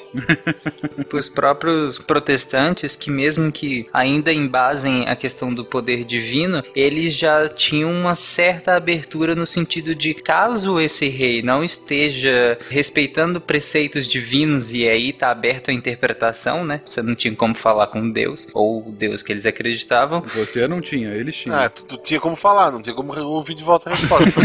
então, como eles não tinham como saber os desígnios divinos, então isso era aberto à interpretação do que seria o governante estar em consonância com os desígnios divinos, né? Então, o próprio protestantismo já dá uma certa abertura para isso. Tem um filme bem interessante que está disponível no YouTube, cujo título basicamente entrega toda essa situação. O título dele é Morte ao Rei, na qual a gente tem essa ebulição inglesa durante o período da Revolução Puritana e da Revolução Gloriosa. É bem interessante. Só que é uma coisa interessante: os ingleses não matam o rei. Agora os franceses vão arrancar a cabeça do rei deles, entendeu? Então os franceses quebram totalmente com o paradigma. Paradigma. O primeiro rei a ser decapitado é o rei inglês, depois no final das contas, né? Quando o Oliver Cromwell toma as rédeas ali, e pira legal e passa o machado na cabeça do rei, levanta a cabeça dele pro povo e fala: Olha, o sangue dele é como o nosso, ele não tem o sangue azul. Uma das influências, por exemplo, disso é que, por exemplo, até o século XVIII, os crimes cometidos dentro de uma monarquia eram vistos como ofensas diretas ao rei, né? Se você cometesse um crime, você não está simplesmente como hoje nós entendemos, por exemplo, que você ofende a sociedade, tecnicamente, entendeu? Você estava ofendendo diretamente ao rei. E por que você ofendia o rei? Porque você não tinha uma constituição. A constituição era a palavra divina, que era do rei, né? Exato. Você questiona a autoridade, você ofende diretamente ao rei. A mudança disso, depois do século XVIII, o Foucault vem falar lá no, no Vigiar e Punir, muda até a questão do próprio método de punição, né? Que antes precisava ser uma cerimônia pública e depois passa a ser uma coisa mais reservada e no início você tirava a pessoa da sociedade, né? Até a forma de execução vai se alterar, como por exemplo a guilhotina, né? Uma mesma tipificação criminal provocada por um nobre tinha um determinado tipo de punição que poderia ser até ser a punição a pena capital e se fosse praticado por uma outra pessoa não nobre ela teria essa pena sendo feita de uma outra forma. Por exemplo, o desmembramento. Você condena o cidadão ali, amarra quatro cavalos, um em cada perna, um em cada braço e puxa. Né? Acho que desmembramento já tava bom para todo mundo, cara. Não precisava dar imaginamento. Devia ter sempre aquelas pessoas que apostavam qual membro ia ser arrancado primeiro, né? Você estaria numa, entre elas, né, cara? Sem dúvida Não, alguma. não duvido. Mas é, eu vou parar aqui justamente para citar dois pontos que vocês comentaram, enfim, para enfatizar aquele um dos pontos iniciais do cast que era o mito, né? A necessidade do mito para justificar a dominância. Você vê, no caso do Cromwell que o William comentou, a frase dele é tão emblemática. Você levantar a cabeça do rei, aquele ser divino, e falar: olha, o sangue dele não é azul, porque você tem aquela quebra de um paradigma histórico, cultural, social, que falava: o cara não é igual a gente, ele não tem um sangue vermelho. Até o sangue dele é diferente, ele não é um ser humano, ele é diferente. Não, ele é, e eu consigo arrancar a sua cabeça. E a segunda quebra de paradigma e por mais terrível que o seja, essa também citada pelo William, que é a guilhotina, está falando de um instrumento de morte que é uma das coisas mais democráticas da Revolução Francesa de você não separar, não hierarquizar as classes sociais, nem mesmo na hora da morte. Democrática e rápida. É uma morte quase misericordiosa, quase. Exatamente. Você não deixa sofrendo como era geralmente, ou por um desmembramento, ou por sufocamento, que era uma das mortes mais terríveis que você tinha, né? Instrumento esse, a guilhotina, que foi elaborado por um médico, justamente para minimizar o sofrimento humano na concepção dele. Então a gente está entrando num momento histórico em que esse viés de quebra do encanto da monarquia começa a aparecer cada vez mais. Você tem pipocando pela Europa, naquele movimento que vocês já ouviram muito no colégio do iluminismo, né? Em que você quebra o que era dado como certo, a influência do divino diminui cada vez mais, o cientificismo começa a ganhar uma cara mais presente na sociedade, a razão pura, né? A razão é a luz que vai afastar as trevas da ignorância. Perfeito. Então, a Revolução Francesa como talvez o ápice dessa razão pura, né? Da razão contestando essa figura tão emblemática como era o rei, como é a monarquia como um todo, e todas as consequências que a gente tem a partir desse início de queda. Até do outro lado também, a necessidade de se ter déspotas esclarecidos como uma justificativa dos reis para que eles pudessem continuar governando numa era da razão. Eu vejo o déspota esclarecido como aqueles reis e duques e príncipes que olharam e falaram, Ih, melhor eu aceitar umas ideias aí, senão eu tô ferrado, né? Melhor perder os anéis do que os dedos, né? Melhor perder o chapéu do que a cabeça Isso. na época já. né? Afinal de contas, a gente tem um exemplo muito presente, que foi o exemplo do Carlos I na Inglaterra e o Luís XVI e a Maria Antonieta, que foram guilhotinados, a, se a gente comparar, há pouco tempo, né? É, em comparação a tempo histórico, sim, foi ontem. E aí isso vai provocar uma verdadeira panela de pressão no restante da Europa, porque nós temos um grande movimento de questionamento em relação ao rei e os outros monarcas, inclusive, apoiam a monarquia francesa numa tentativa de barrar a revolução, e aí é que a gente vai ter o aparecimento de uma figura icônica chamada Napoleão Bonaparte nesse sentido, mas tu vai tentar proteger a teoria do direito divino até não aguentar mais.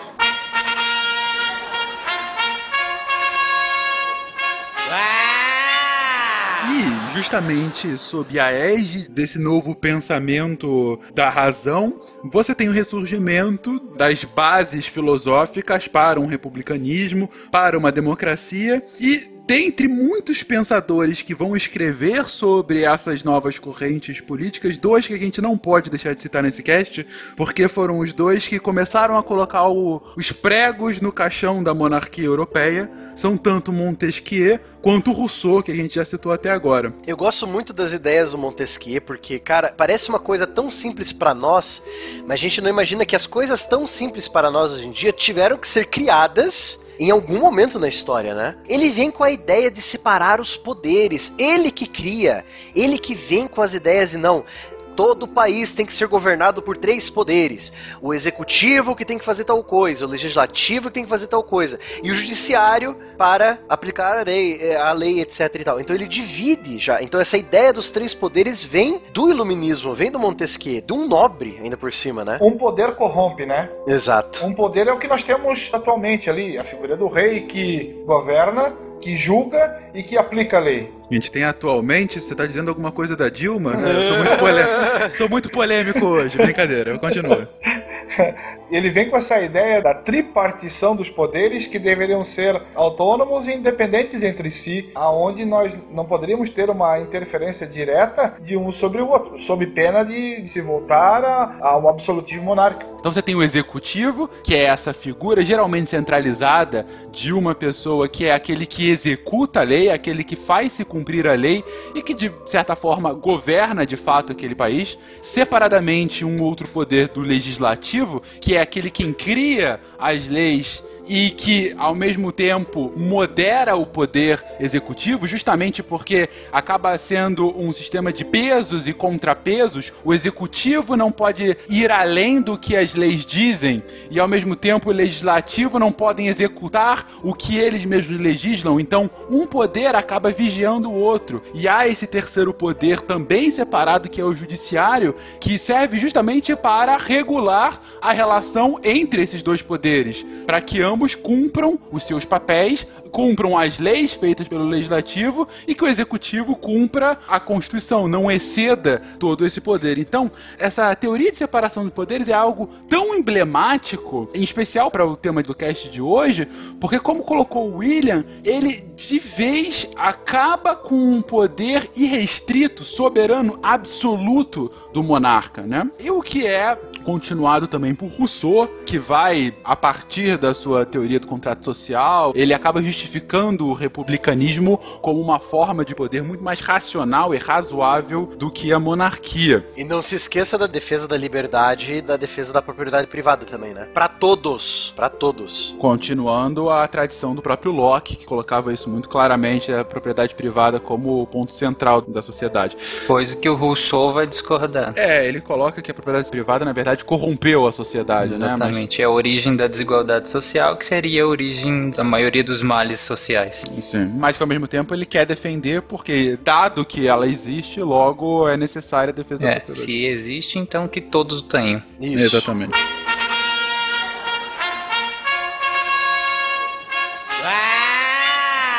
Continuando mais à frente, a gente tem a Revolução Francesa e a bagunça que vira a França, a bagunça que vira a Europa, na verdade. A gente tem que lembrar que o século XIX é um dos séculos mais turbulentos, né? É, não é à toa que nosso querido historiador Eric Hobsbawm faz o livro lá, A Era das Revoluções, né? Que vai de 1789 até, acho que se não me engano, 1848, 1850, que é onde começa a, a, a Primavera dos Povos, né?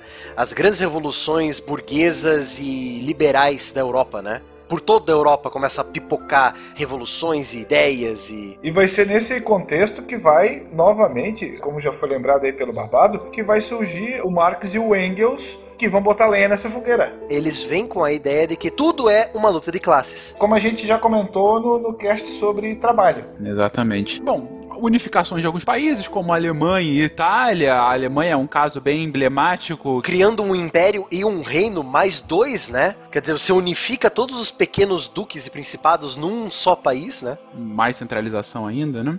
A gente tem o caso de impérios latino-americanos. A gente tem que lembrar que o Brasil, e também o México, mas o México foi só por dois, três anos, mas o Brasil acaba sendo praticamente o único país latino-americano que é um império em si, né? Que não fez parte do império, mas que ele era o império por quase um século, né? A gente tá falando aí de 60 anos de império brasileiro. E até, de fato, o fim da era dos impérios, quase da era da monarquia, na Primeira Guerra Mundial, né? No fim da Primeira Guerra Mundial, com a dissolução de alguns grandes impérios, como o turco-otomano, como o austro-húngaro, né? O russo. O próprio Império Inglês. É verdade, o Império Inglês. Porque a gente tem que lembrar que o pós-Primeira Guerra, e principalmente depois na Segunda Guerra, se começa a era das descolonizações, né? Então, aqueles lugares que antes faziam parte dos reinos em que o sol não se punha, né? Começam a ter a sua própria liberdade.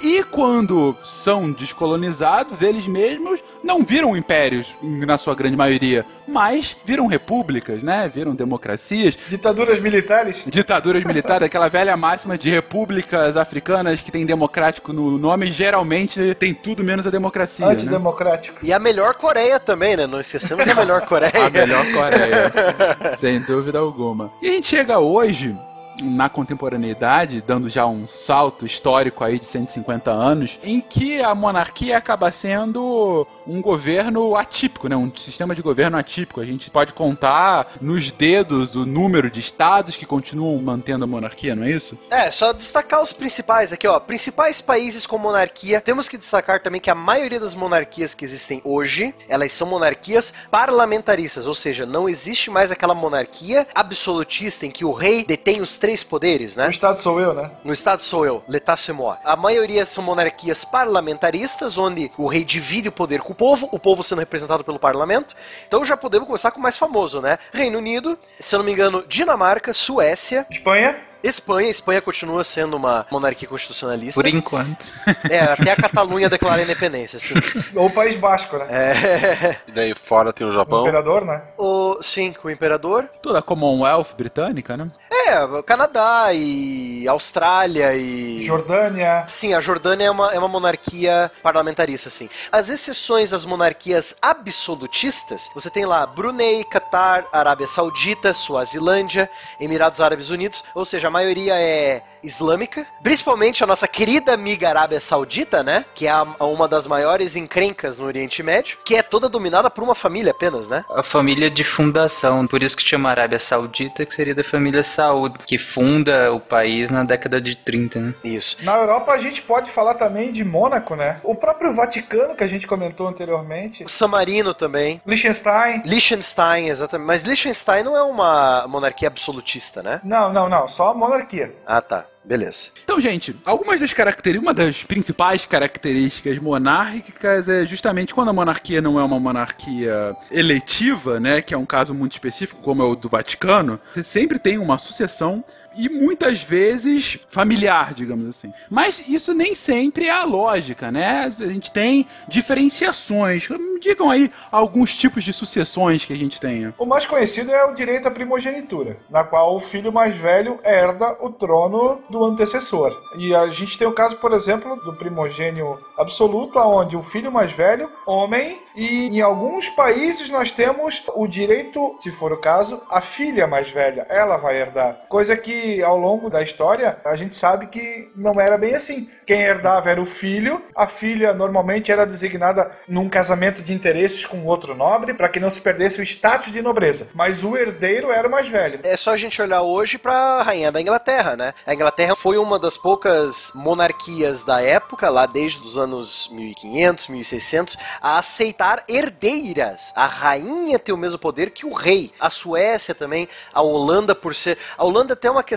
à parte, porque a Holanda era uma monarquia eletiva também. A Holanda é um caso complicado. também ela é chamada de a República Holandesa, né? Porque era uma, entre aspas, república, mas tinha um monarca, né? No caso. Uhum. Uma que eu achei extremamente interessante é essa ultimogênito, que inverte a lógica, né? Em vez de ser o filho mais velho, é o filho mais novo que herda. Vocês podem imaginar a bagunça que isso pode dar numa linha sucessória? Vindo dos hebreus da Bíblia, meu amigo, eu não, não me surpreendo dessa bagunça ter acontecido mesmo. Não, porque, assim, de repente é o seu filho mais novo. Esse que tem cinco meses, entendeu? Vai ser o herdeiro. Então vai ter que haver uma regência para que ele assuma. Enfim, deve haver uma lógica interna que me foge aqui. né? Acredito que pra, pra manter uma, o rei mais longevo, né? Quando Pode tu ser. pega o príncipe, o filho mais velho, tu pega às vezes um filho já fazendo hora extra, né? Boa que você falou, Hells.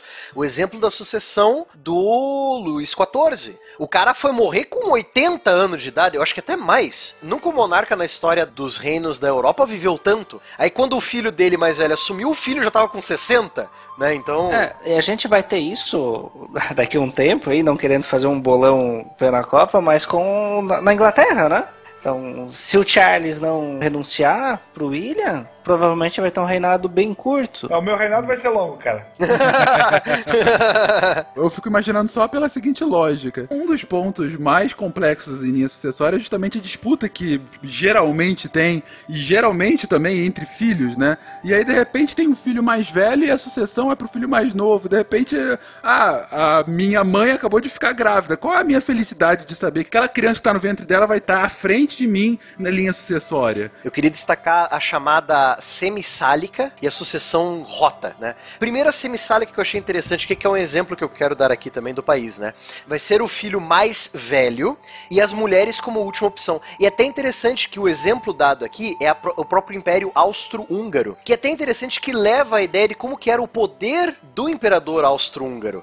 A Áustria-Hungria, ela é conhecida como uma monarquia dual, ou seja, você tem dois países em uma união, os dois países dividem o mesmo suzerano, o mesmo senhor, o mesmo rei, o mesmo imperador, dividem algumas partes do governo, alguns setores do governo, como por exemplo a Áustria e a Hungria dividiam o setor financeiro, o setor militar e o setor legislativo, né? Então, só que olha só, os outros setores eram divididos, então você tem uma semi-liberdade entre os dois países, entendeu?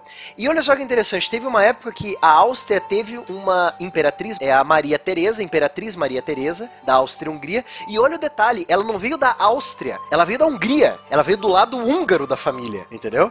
Então é uma coisa bem interessante, você tem, você tem uma monarca húngara subindo ao posto de imperatriz. Então é interessante esse caso da monarquia dual. Então você tem o, governo dos dois países unidos numa pessoa só, mas você tem um quase vice-rei, assim, que tem quase o mesmo poder. Aí, fora essa semi-sálica, você tem a questão da sucessão rota. No caso, o rei morre, quem assume é o irmão, se ele tiver um irmão. Depois os filhos. Então você finaliza uma geração para subir outra, né? Isso foi aplicado muito na Rússia com os czares e primeiros reinos russos. É, e daí partindo dessas duas, tu tem aquela de proximidade de sangue, que o cara morreu, eles começam a tentar descobrir se é o, o irmão, o filho, se é algum outro parente, e eles brigam até decidir quem é o próximo a tomar o poder. Que consegue explicar boa parte da história do mundo, né? E inspirou Game of Thrones, né? Toda a bagunça que veio. Sim. Em sequência, o ranking nobiliário, por ordem de importância, estaria sendo o imperador, o rei, o grão-duque, arquiduque, duque, príncipe, vice-rei, marquês, conde, visconde, barão, cavaleiro e fidalgo ou valete. É engraçado que o vice-rei tá muito abaixo. O, tudo bem, o príncipe. É, é vice decorativo. Tudo bem, o príncipe tem a ligação direta de, de parentesco, né? Mas por que, que o vice-rei estaria abaixo, por exemplo, do duque, do arquiduque, do grão-duque? Aí eu imagino que talvez seria influência econômica, né? Não, é, é cumulativo. Por exemplo, o príncipe da Inglaterra, herdeiro do trono, ele é príncipe de Gales, duque não sei das quantas, entendeu? O segundo filho do rei, ele também é príncipe, mas ele é duque de York. Ele tem o feudo dele, entendeu? Então ele ganha um status cumulativo. O príncipe, antes de virar rei, ele vira duque de Cambridge, né? Na Inglaterra, no caso. Sim. Que nem, por exemplo, o herdeiro do Império Austro-Húngaro, que foi assassinado que começou a Primeira Guerra Mundial, ele era o arquiduque Francisco Ferdinando. Então ele era príncipe porque ele era filho do imperador, mas ele era um arquiduque também, ele tinha feudos, entendeu? Ele tinha o título. Arquiduque é muito título de vilão de RPG, não é não? É porque o arquiduque, pelo, pela regra então ali, o grão-duque é o cara que tá na boca ali pra ser o próximo rei. O arquiduque é o cara que tá dois passos, é isso? Na verdade, tem lugares que arquiduque e grão-duque é a mesma coisa, se eu não me engano. É, tem lugares que não tem um ou outro. É, isso varia de país pra país, esses rankings também. Onde é um sistema em que havia imperador e rei? O Sacro Império Romano Germânico. Não, então, mas aí o rei não é centralizador, no caso, o rei seriam vários. Não, pera aí, ó. Quando você tem várias culturas numa região só, numa federação só, num país só, é um império. Vídeo Então você- austro-húngaro, né? Vídeo Império Austro-Húngaro, que tinha mais de 30 culturas diferentes dentro das suas bordas, né? Idiomas diferentes, né? Isso, idiomas diferentes também. Não é à toa que vai cair na Primeira Guerra. Isso. Então, esse é o império. Agora, o reino não. O reino vai ter uma unidade nacional, você vai ter uma cultura. 90% do povo vai ter aquela cultura, vai ter aquela língua, etc e tal, entendeu? Sim, eu- então, não tem um rei e um imperador, no caso. Tem reis e um imperador. Ah, é, em geral sim. Ah, por exemplo, o caso da Inglaterra imperial. A rainha, que era considerada uma imperatriz, ela lidava com o rei da Índia. Também ela ganha, vai, vai acumulando títulos, os títulos acumulam, sabe? É por isso que tem a Khaleesi com aquele nome gigantesco em Game of Thrones. Isso, os títulos acumulam, exatamente.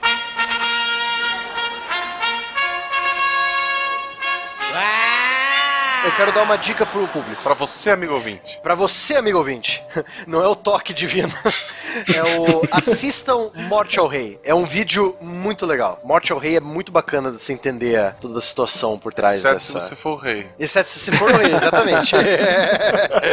se você for rei, meu amigo, passe bem longe desse vídeo. Boa, deem dicas aí, cada um então, uma dica cultural sobre realeza, gente. Monty Python em busca do cálice sagrado. Puta que filmaço, cara. Um príncipe em Nova York. Nossa, o príncipe em Nova York. Nossa, essa foi boa. é, Essa foi sessão da tarde nostálgica. Na literatura a gente pode mencionar as crônicas de Arthur, do Cornwell, né? as crônicas de Gelo e Fogo, Os próprios Senhor dos Anéis, com a questão do Aragorn como Retorno do sucessor lá, isso, o Retorno do Rei. Tem um- uma trilogia nova que está sendo lançada aqui no Brasil do Con Eagleton, onde ele trabalha o contexto histórico da Guerra das Rosas. Foram lançados os dois primeiros volumes, falta o último. Os Três Mosqueteiros do Alexandre Dumas também. Os Mosqueteiros do Rei, né? Nós temos também um romance baseado em história antiga chamado Portões de Fogo, do Steve Pressfield, que narra a Batalha das Termópilas, onde nós temos o rei espartano mais famoso de todos os tempos, o rei Leônidas. Eu recomendo aqui dois jogos, um já citado aqui, Civilization, um dos jogos sugadores de alma. Uhum. Você começa e Just One More Turn. É, o Europa Universalis é a mesma coisa. E o outro jogo, tão divertido quanto Age of Empires 2, The Age of Kings, né? É, sim, sim. Tem o Saladino, inclusive. Tem de tudo. Tem. Tem tudo lá, tem tudo lá. Rei Leão. Leão, excelente. Mostra muito bem como é que funciona. Especial do Roberto Carlos Findando da Globo. Não, não, para. Tudo tem limite, cara.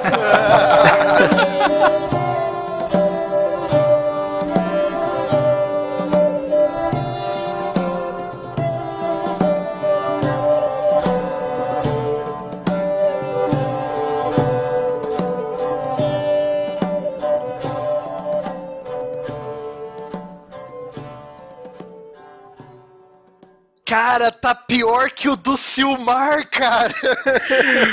Real, fala, busque conhecimento, por favor. Busque conhecimento, por favor.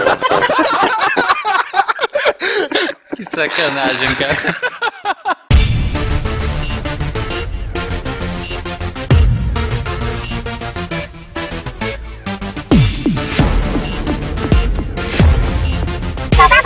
You have new mail.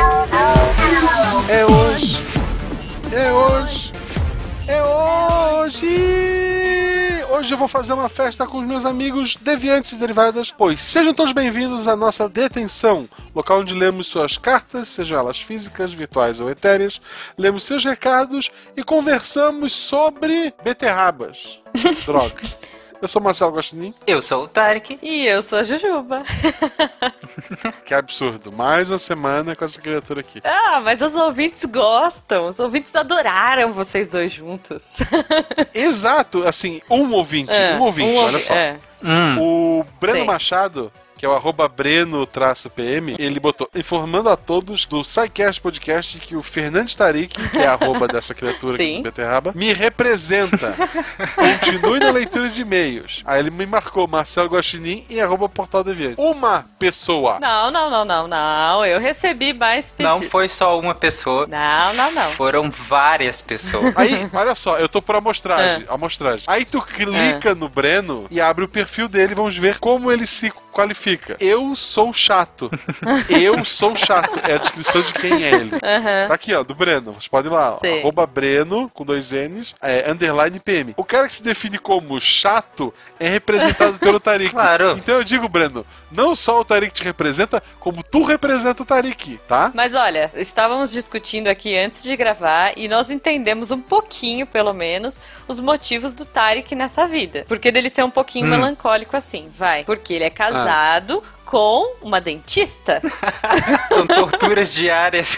Isso explica porque ao invés de comer açúcar de gente, ele foi comendo beterraba. Isso, sabe? Tipo, ele podia comer brigadeiro. Mas não, vai comer beterraba, porque Isso. beterraba tem açúcar, mas não tem tanto. Brigadeiro de chuchu ele come. É, com brigadeiro de chuchu, acordo com cheiro de eugenol e torturas diárias. Tá vendo só? Ele vai falar bom dia, ela já deve dar uma olhadinha assim. Ah, deixa eu ver. Ah, olha aí, você tá com o início de cárie aqui. Peraí, vem cá. Ih, liga a maquininha do mal. Opa, eu ouvi falar desse novo método de tratamento de canal, deita aí, Tarek. É, né? Tipo, Tarek, me ajuda a estudar aqui pra prova. Tô aprendendo sobre, sei lá, implantes. Imagina. Não, não, é. Eu tô aprendendo aqui hoje sobre quanta dor o ser humano aguenta sem anestesia. Olha, eu já servi de cobaia pra várias coisas, viu? Você já serviu de cobaia, Tarek? Já. Olha aí. pra várias técnicas. Olha aí. Tá vendo? Olha, olha só, entrou num lance meio sadomasoquista já.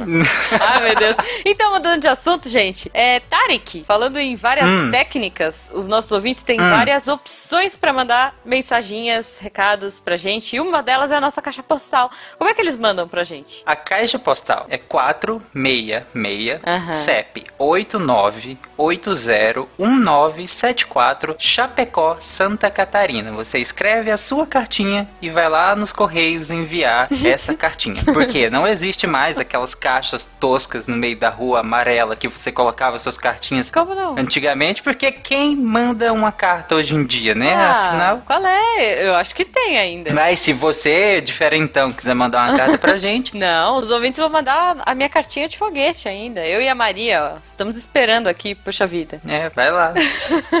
A gente vai receber, tá? Inclusive, ó, ouvinte da Campus Party que me perguntou se a gente aceitava um foguete de verdade, uma miniatura de foguete de verdade por correio. Sim, aceitamos e eu ainda estou esperando, hein? Aquela promessa ainda está na minha cabeça, eu não esqueci, tá? Então, você ouvinte que falou que ia mandar uma miniatura de foguete, eu estou esperando. Eu e a Maria. Ah, eu também, já que é pra esperar coisas de ouvinte, o Daniel Martin, que é arroba Daniel Martin no Twitter, falou que ia trazer chips de beterraba pra mim do país onde ele mora, que eu acho que é França, se eu não me engano. Eu tô esperando, viu, Daniel? Boa, boa. Eu só queria a leitura de e-mails em paz. Era só isso que eu, que eu queria no, no mundo. Não existe paz nesse mundo, Marcelo. Acostume-se. Existe Ah, sim, existe, existe, existe, existe paz. Não, não existe, não, não existe. É bom lembrar vocês que o SciCast faz parte do Portal Deviante. Ele é o segundo melhor podcast que temos neste site. O primeiro é o Missangas, pra quem não sabe, ele é um podcast curtinho, tem meia hora de duração. Se a tua viagem pra, de carro é curtinha, você pode ouvir ele. Se ela é muito longa e dura duas horas e meia, isso aqui só tem duas horas, pode escutar ele depois. Então vai lá, confiram, baixem. Também tem o Meia Lua, que é de videogame. Sei lá. Só Sim. escutem os nossos podcasts, porque vocês vão ser mais felizes. Leiam os textos, tem milhões de textos lá. Eu queria lembrar vocês também, principalmente o pessoal que está no terceiro ano agora, que no dia de lançamento desse podcast é o último dia para se inscrever pro Enem. Quem quer entrar no ensino superior, Uhum. o Enem é a principal porta no, no ensino público, pelo menos é onde eu, eu conheço. Sim. É, então, dia 20, a menos que tenham prorrogado essa data, essas coisas sempre acontecem. Sim. Em teoria, dia 20 é o último dia para se inscrever pro Enem. A prova é só em novembro. Se tu não se inscrever agora, tu vai se arrepender depois. E pessoas, por favor, por favor, cheguem cedo. Não sejam aquelas Ah, não, pessoas não, que a não. gente adora dar risada. Porque eu, vou pro inferno, mas eu adoro rir daquele povo que chega atrasado. Então, por favor, Sim, se inscrevam, sim, sim. cheguem cedo. Senão, eu vou assistir vocês e eu vou rir. Desculpa, eu vou. Paciência. Cara, eu acho que justificável. Não, deixa. Deixa pra um episódio mais próximo do Enem e a gente comenta isso. Tá bom. Beleza, beleza. E o primeiro e-mail, então, eu vou ler aqui, é do Fábio, ele é professor, tem 42 anos, é de Maricá, Rio de Janeiro. Olá, ah, Videviantes, ele então, eu acho que é fã do É um- Spengler, hein? É um fã do. do é. Sou um grande fã do trabalho de vocês, todos. Acabei de ouvir ah, o cast de explosivos, é, foi do Spengler mesmo, estava nesse episódio. Foi, foi, com certeza. Trabalho como professor no estado do Rio de Janeiro, fiquei muito empolgado com a ideia de Monks. Ah, o aplicativo, né? Isso, isso. É o E aplicativo. gostaria de saber mais, basicamente, se já está disponível para uso. Cara, é, é só uma ideia. É, infelizmente ainda não tá disponível, mas quem sabe? É. Quem sabe? Vamos É, falar com a é, criadora é, aí. Aguarde, aguarde, aguarde. Pois e é. como posso baixá-lo? Então não tem ainda, é só no mundo das ideias. Uhum. Ele manda um abraço para todo mundo, menos pro Ah, pronto. Porque eu sei que ele não é chegado nessas intimidades. Olha aí. O que ele quis dizer com isso, Tarik, por favor? Por que, que eu não gostaria de abraço? Eu gosto de abraço. Não é porque a vida é uma Ah. porcaria, que todo mundo vai morrer, provavelmente hoje, amanhã, ou um dia você vai, que a gente não pode gostar de abraços. Meu Deus. Qual que é o problema em abraço? Entendi. Dá cá um abraço, ouvinte. Gente, dá cá um abraço. Nessa, nessa hora, quem assistiu divertidamente sabe quem tá no controle da cabeça do Tarek, né? Vocês É. sabem aquela imagem que a gente já fez do Divertidamente, que é a, a tristeza tá no comando e todos os outros estão lá atrás enforcadinhos. Ai, senhor. O- Quando fala em abraço, eu lembro do. Olaf. Oi, eu sou o Olaf, eu gosto de abraços quentinhos. É, então, é aquela pedra de gelo de pessoa, né? Um Ah, o- bloco de, uhum. de Como gelo. de Olaf do Desventuras em Série? Não, o Olaf do. do. Frozen. Ah, Frozen. não, não assisti Você não tem Frozen, filha, filha né? Fro- Essa não tem filha. Frozen é feliz demais. É, bom Desven- Desventuras em Série. Frozen é feliz demais. Eu tenho que cantar a música do Frozen, um próximo letra de mês. Olha aí que beleza. Eu canto com você. Eu Fica não. aí, Ok. Já me Ok. convidei pra cantar com você. Deixa eu ler meu e-mail. Falando em, em cantar, eu não vou cantar, mas Não, eu vou ler eu o mandar, e-mail. manda um beijo pro Fábio. Manda um beijo pro Fábio. Beijo, Fábio. Pro ouvinte? Manda, manda- manda um beijo também, Ted. Abraço, Fábio. Beijo, Isso. Fábio. Um abraço Olha quentinho. Um, Um grande abraço abraço quentinho do quentinho, Tarek, Fábio. que sabe que vamos morrer todos de uma forma horrível, porque ele é casado com uma dentista. Provavelmente. E o que é mais divertido, porque morrer de morte natural deve ser um saco. Ai, que horror, gente. Bom, vamos pro e-mail? Olha só. Olha só, e se eu lesse o e-mail agora, hein? O e-mail do Marlon Luiz, que é técnico em segurança do trabalho. Olha aí, Ele Tarek. garante que as pessoas vai- não tenham uma morte horrível. Pois é, ele tem 28 anos e é de Uberlândia, Minas Gerais. E ele fala assim: Olá, pessoal do SciCast. Os episódios estão cada vez melhores. Sinto falta do Silmar, mas o Malta faz um excelente trabalho à frente do SciCast. Hip Silmar. Olha só, tem mais pessoas que sentem falta do Silmar do que gostam do Tarik, hein? Ai, guacha. Ah, ele falou aqui, graça. gostaria de falar um pouco sobre o último episódio, sobre explosivos. Lembro-me de, no colegial, durante uma feira de ciências, eu queria falar sobre explosivos.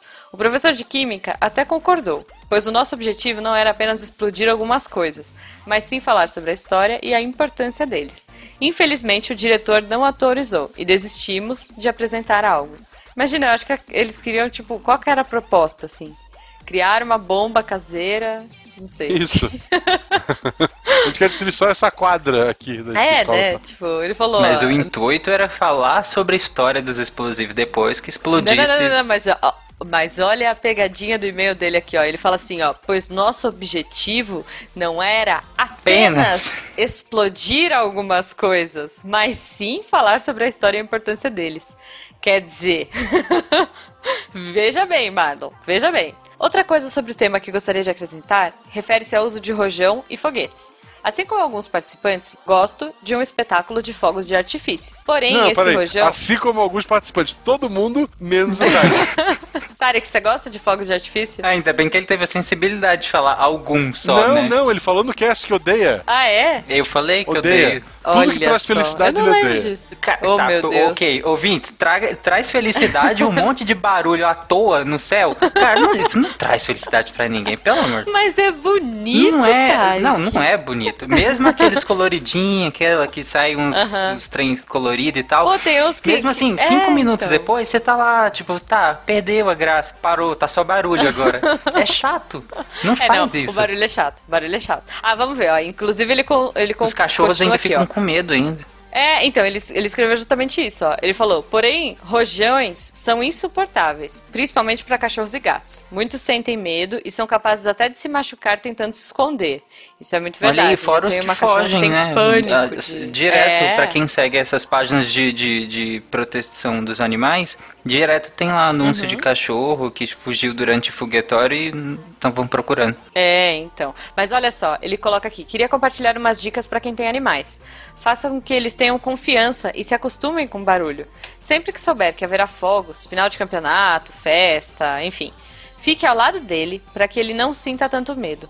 Outro modo é, quando estiver ao lado dele, peça para uma pessoa estourar balões ou jogar coisas pesadas no chão, para que se acostumem com barulhos altos. Ai, gente, eu odeio balão, eu odeio estourar balão. Eu não, não, não posso ser essa pessoa que eu vou ter mais medo que o cachorro. Quando for levar ele pra fazer cocô na rua, leva ele na pedreira. de pedra.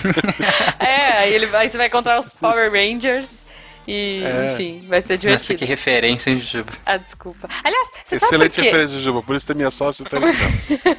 Você sabe por que, que os Power Rangers lutavam nas pedreiras? Sempre. Porque era mais barato, né? A pedreira pertencia a Toei. Não, cara, porque pedreira é um lugar, tipo, aberto, fácil de gravar, e porque você pode explodir coisas. É justamente por isso, sabe? É, e eles podiam fazer aquela coreografia sem sentido quando É, não, mas a Toei, a Toei comprou aquela pedreira. Ah. Aquela pedreira não é alugada, ela foi comprada pela Toei pra gravar tudo que eles queriam. Caramba, caramba. É, aliás, fica uma dúvida, né? Será que o, o Ranger, a Ranger amarelo, que, que eu não sei se vai ser a ou, mas será que se for uma Ranger amarela, é, no filme novo, ela vai ter pacote? Eu fiquei pensando nisso. É. Porque no japonês ele tinha, sabe, né? É porque no japonês eles daram um homem, sabia? Sim, então, exato. E as cenas de luta do Power Rangers era feito com o cara. Uhum. Tipo, como tava de capacete mesmo, ah, Dani, você é magrinho, é tal, é. passa. Ah. Então as cenas de luta eram as mesmas pro mundo Com inteiro. aquelas roupas eu não duvido de nada. Vocês viram as roupas novas? Tá parecendo uns Transformers. eu vi, eu vi. Ela é, pode que ser umas mudaram? paniquetes, né? Rangers marombas. Tarek, É, é qual, qual o seu Power Ranger favorito? É o branco. O branco? É, o branco, era do o filme que, que identificado, tinha não é? um, um cajado que era. Acho que era uma águia ou era um tigre. Tommy. É o Tommy. O Tommy! Isso, é o tigre branco. Uhum. Isso. Boa. Sabe que esse guri, depois de sair do Power Ranger, ele virou lutador de MMA? Eu vi isso, cara. Não, não sabia. É, ele é lutador de MMA. Eu sei que o hoje. azul tentou. Eu acho que foi o azul que, que quase matou um amigo com a espada, não foi? Há pouco tempo. Foi, foi. Não sei, eu sei que o Azul ele morreu, sofria sei lá. bullying durante as gravações porque ele ele era diferente. Olha. Mas, gente, a gente tá falando de Power. Isso aqui não é um miçanga, gente. A gente tá falando de Power Rangers. Meu Deus do céu, desculpa, Marlon. Vamos continuar. Ele, ele agradece, fala obrigado pelo excelente trabalho. E vamos lá, né, gente? A gente tem que continuar. Daqui a pouco vão expulsar a gente daqui. É, Marlon, é, o, que, o que ele falou é, é verdade, a questão dos animais. Além de ser um saco, o seu barulho dos foguetes Sim, ainda assusta sim. muito. Não, eu odeio. é, eu tenho dois cachorros, um dele eu já peguei, ele tem 10 anos, então eu peguei ele da rua, ele já tava com quase 10 anos. E ele tem muito medo Uhum. de foguete, tanto que no Réveillon ele, a gente- teve que fechar o quarto, a janela do quarto, a porta toda pra ele ficar lá do nosso lado, pra ver se ele ainda ficou tremendo. Já a outra que a gente Sim. pegou ela também da rua, só que a gente pegou hoje, ela tinha uns dois meses, ela não tem medo de foguete, porque tipo, eu acho que ela nunca associou com, com alguma coisa ruim. Sabe que eu vi um. um- tem um, um, um jeito de você amarrar o cachorro. Vocês já viram Ah, isso? já vi. O, acho que é o Dr. Pet, o né? Que, que ele fala que tem um jeito de, de Eu não sei, me mandaram ele. pela internet. É, você enfaixa o cachorro e ele fica bem mais tranquilo. Claro, né? Porque ele não consegue se mexer, coitado. que horror. dele. Não, não, é parece, parece que você diminui. Eu não sei. Aí eu já não sei. Vocês são cientistas, vocês, vocês que se virem e me expliquem. Mas parece que tem alguma coisa que ele se sente mais seguro, ou se sente acolhido, sei lá. Se, se eu achar, eu vou postar aí, ou, ou nos comentários, ou no próprio post, e eu vou ver se eu acho e mando a imagem pro, pra colocar aí. Mas pode ajudar. O meu e-mail é da Silvana. Não, acho que não. é- Essa é de Niterói, a outra não era de Niterói. Ah, verdade, verdade, verdade. Vai que ela se mudou. A idade é quase a mesma. Esse e-mail, o e-mail é da Silvana. aquela cacheira, a médica cacheira viajante. É, vai. Sil... É, vendendo, Ela é sei lá, médica e cacheira vidrinhos de... ó. Toda, toda, toda semana ela tá numa cidade diferente. Você, você reparou Não. que eu, você reparou que o Tarek tá fazendo xuxa É porque pra eu gente? tentei falar. Ele tá mandando de calar a boca, isso mesmo? Tu sabe, sabe que, que, que somos nós dois, querido? Essa leitura de e-mails é nossa. Ah, é. Ai, Tá. Eu vou ficar quietinha, E Tarek, eu SciCast é juro, meu, quem que produz.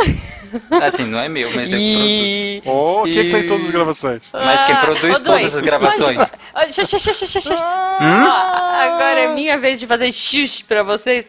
Para com isso, para de brigar e vamos ler o e-mail. Só porque a Juba não produz, nem tá em todos. O e-mail Ah, é da Silvana O. e Silva. O. e Silva. Interessante. É a profissão dela. Boa. É médica, a melhor profissão do mundo. Idade 35 Aham. anos, cidade Niterói. Mensagem. Amo o SciCast. Vocês me acompanham diariamente, me presenteando com boa informação de forma divertida. Poderia passar mais de duas horas tecendo elogios e honra e honras a vocês, mas meu corre-corre não me, não me permite. A gente entende. Só uma observação sobre o podcast de explosivos. A nitroglicerina é droga utilizada em cardiologia e terapia intensiva até hoje. O nome do medicamento What? é Tridil. É só procurar no Google e vocês encontrarão a bula da nitroglicerina venosa, inclusive com alerta sobre o manuseio correto. Há um risco Gente. teórico de explosão, teórico. E o uso não é raro, é uma, é uma das drogas principais no tratamento de edema pulmonar agudo hipertensivo e no tratamento da angina pectoris, na emergência. Beijo a todos, parabéns mais uma vez. Gente Isso é antigo, céu. tem inclusive aquela música Explode, coração. Ai, que horror. Não, mas ó, uma coisa que eu aprendi com séries de, de médicas é que tudo pode acontecer, gente. Vocês já assistiram aquela lupus. série extremamente realista? É, aquela Grey's é lupus. Anatomy? Grey's Anatomy? Sim. Não, é um saco. Grey's Anatomy, é, super realista, É malhação assim, olha, com, tudo- com pseudo-série médica. Desculpa, mas não, é, dá. Gente, eu tô brincando, né? É porque é tão, é tão sem noção. Vocês já viram um que, Eu que gostava tinha do uma bomba? médico. Eu gostava do médico era bomba. Não, mas vocês já viram que tinha uma bomba dentro do, do, sei lá, do estômago do cara? É Uma granada, sei lá, o cara engoliu uma granada. Eu não, eu não lembro. Mas que a menina tinha que ficar com a Não, mão dentro da barriga dele, segurando o pino What the fuck? pra não explodir. Ah, mas de série médica tinha um série, que era cara. bem legal, que só teve uma temporada, chama Off the Map, que é um... Era, eles simu- eram médicos que tratavam de pacientes no meio da Amazônia, era bem interessante. Uma vez eles fizeram um, um Ah. coco de soro. é legal. Nossa, deve ser tão legal. Tão legal que só teve uma temporada. Quer dizer, imagina pro Cara, Tarek gostar. Minhas séries, ninguém conhece as séries que eu assisto. É. É a melhor série assim. médica se chama Doutora Brinquedos, da Disney. Ah, eu já vi. Não, eu já vi. É muito bom. Ah, tem outra série tem médica filha, muito Tari? legal, ouvinte, chama The Nick. Ah. Ela é bem legal sobre Nick, a, Nick é legal. a transformação da medicina. É bem interessante. Isso. Mas é, abraço, Silvana, obrigado pelo e-mail. É, e é verdade, o Tridil ele é vasodilatador coronariano Gente. e é muito usado mesmo. E é nitroglicerina. Olha que beleza. Caramba, gente. Podemos é explodir perigoso, corações. Sei lá. Ah, que lindo isso, tá? Que lindo, né? Gente, com essa emoção, com, com essa mensagem tão linda de pré-dia dos namorados. E com a esperança de que semana que vem não teremos o Tarek aqui, a gente se Ah. despede. Pessoal, muito obrigado e até semana que vem. Até, gente. Ah, Guaxa, mas eh, o Tarek é tão legal, deixa ele voltar. Volta, Tarek. Hashtag fica Tarek. Tá eu, eu sou a favor. Abraço, gente. se tiver todo mundo vivo semana que vem, ou se tiver todo mundo vivo durante a semana, tweetem aí pra mim, arroba Fernandes Tarek. Tchau. Tenham uma boa semana. ou não. E, e não morram. Por Ou, favor. ou não. morrer, todo Ah, mundo tem que morrer, que gente. Pô, como assim não morram? Deixa as pessoas morrerem em Todo paz. mundo tem que morrer. Não, pode Pra morrer. tirar o emprego da morte. semana. É igual aquele pessoal idiota. Ah, não vou, jogar lixo na rua pra dar emprego pro gari. Se você fala isso, ouvinte, para. Apenas para. Para. Não, não faz. Vou deixar a bandeja aqui em cima da mesa porque é pra dar emprego. Ai, If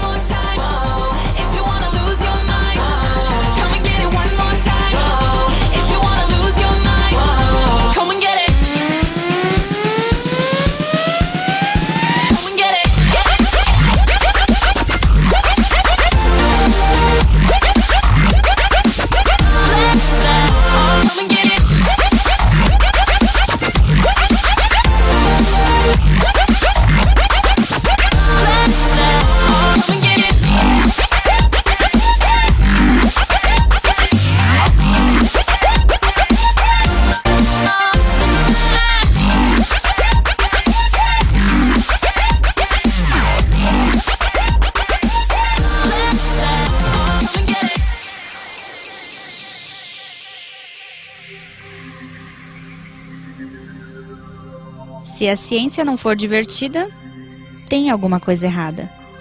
Tem que ser divertida. A coisa mais divertida que tem é a ciência.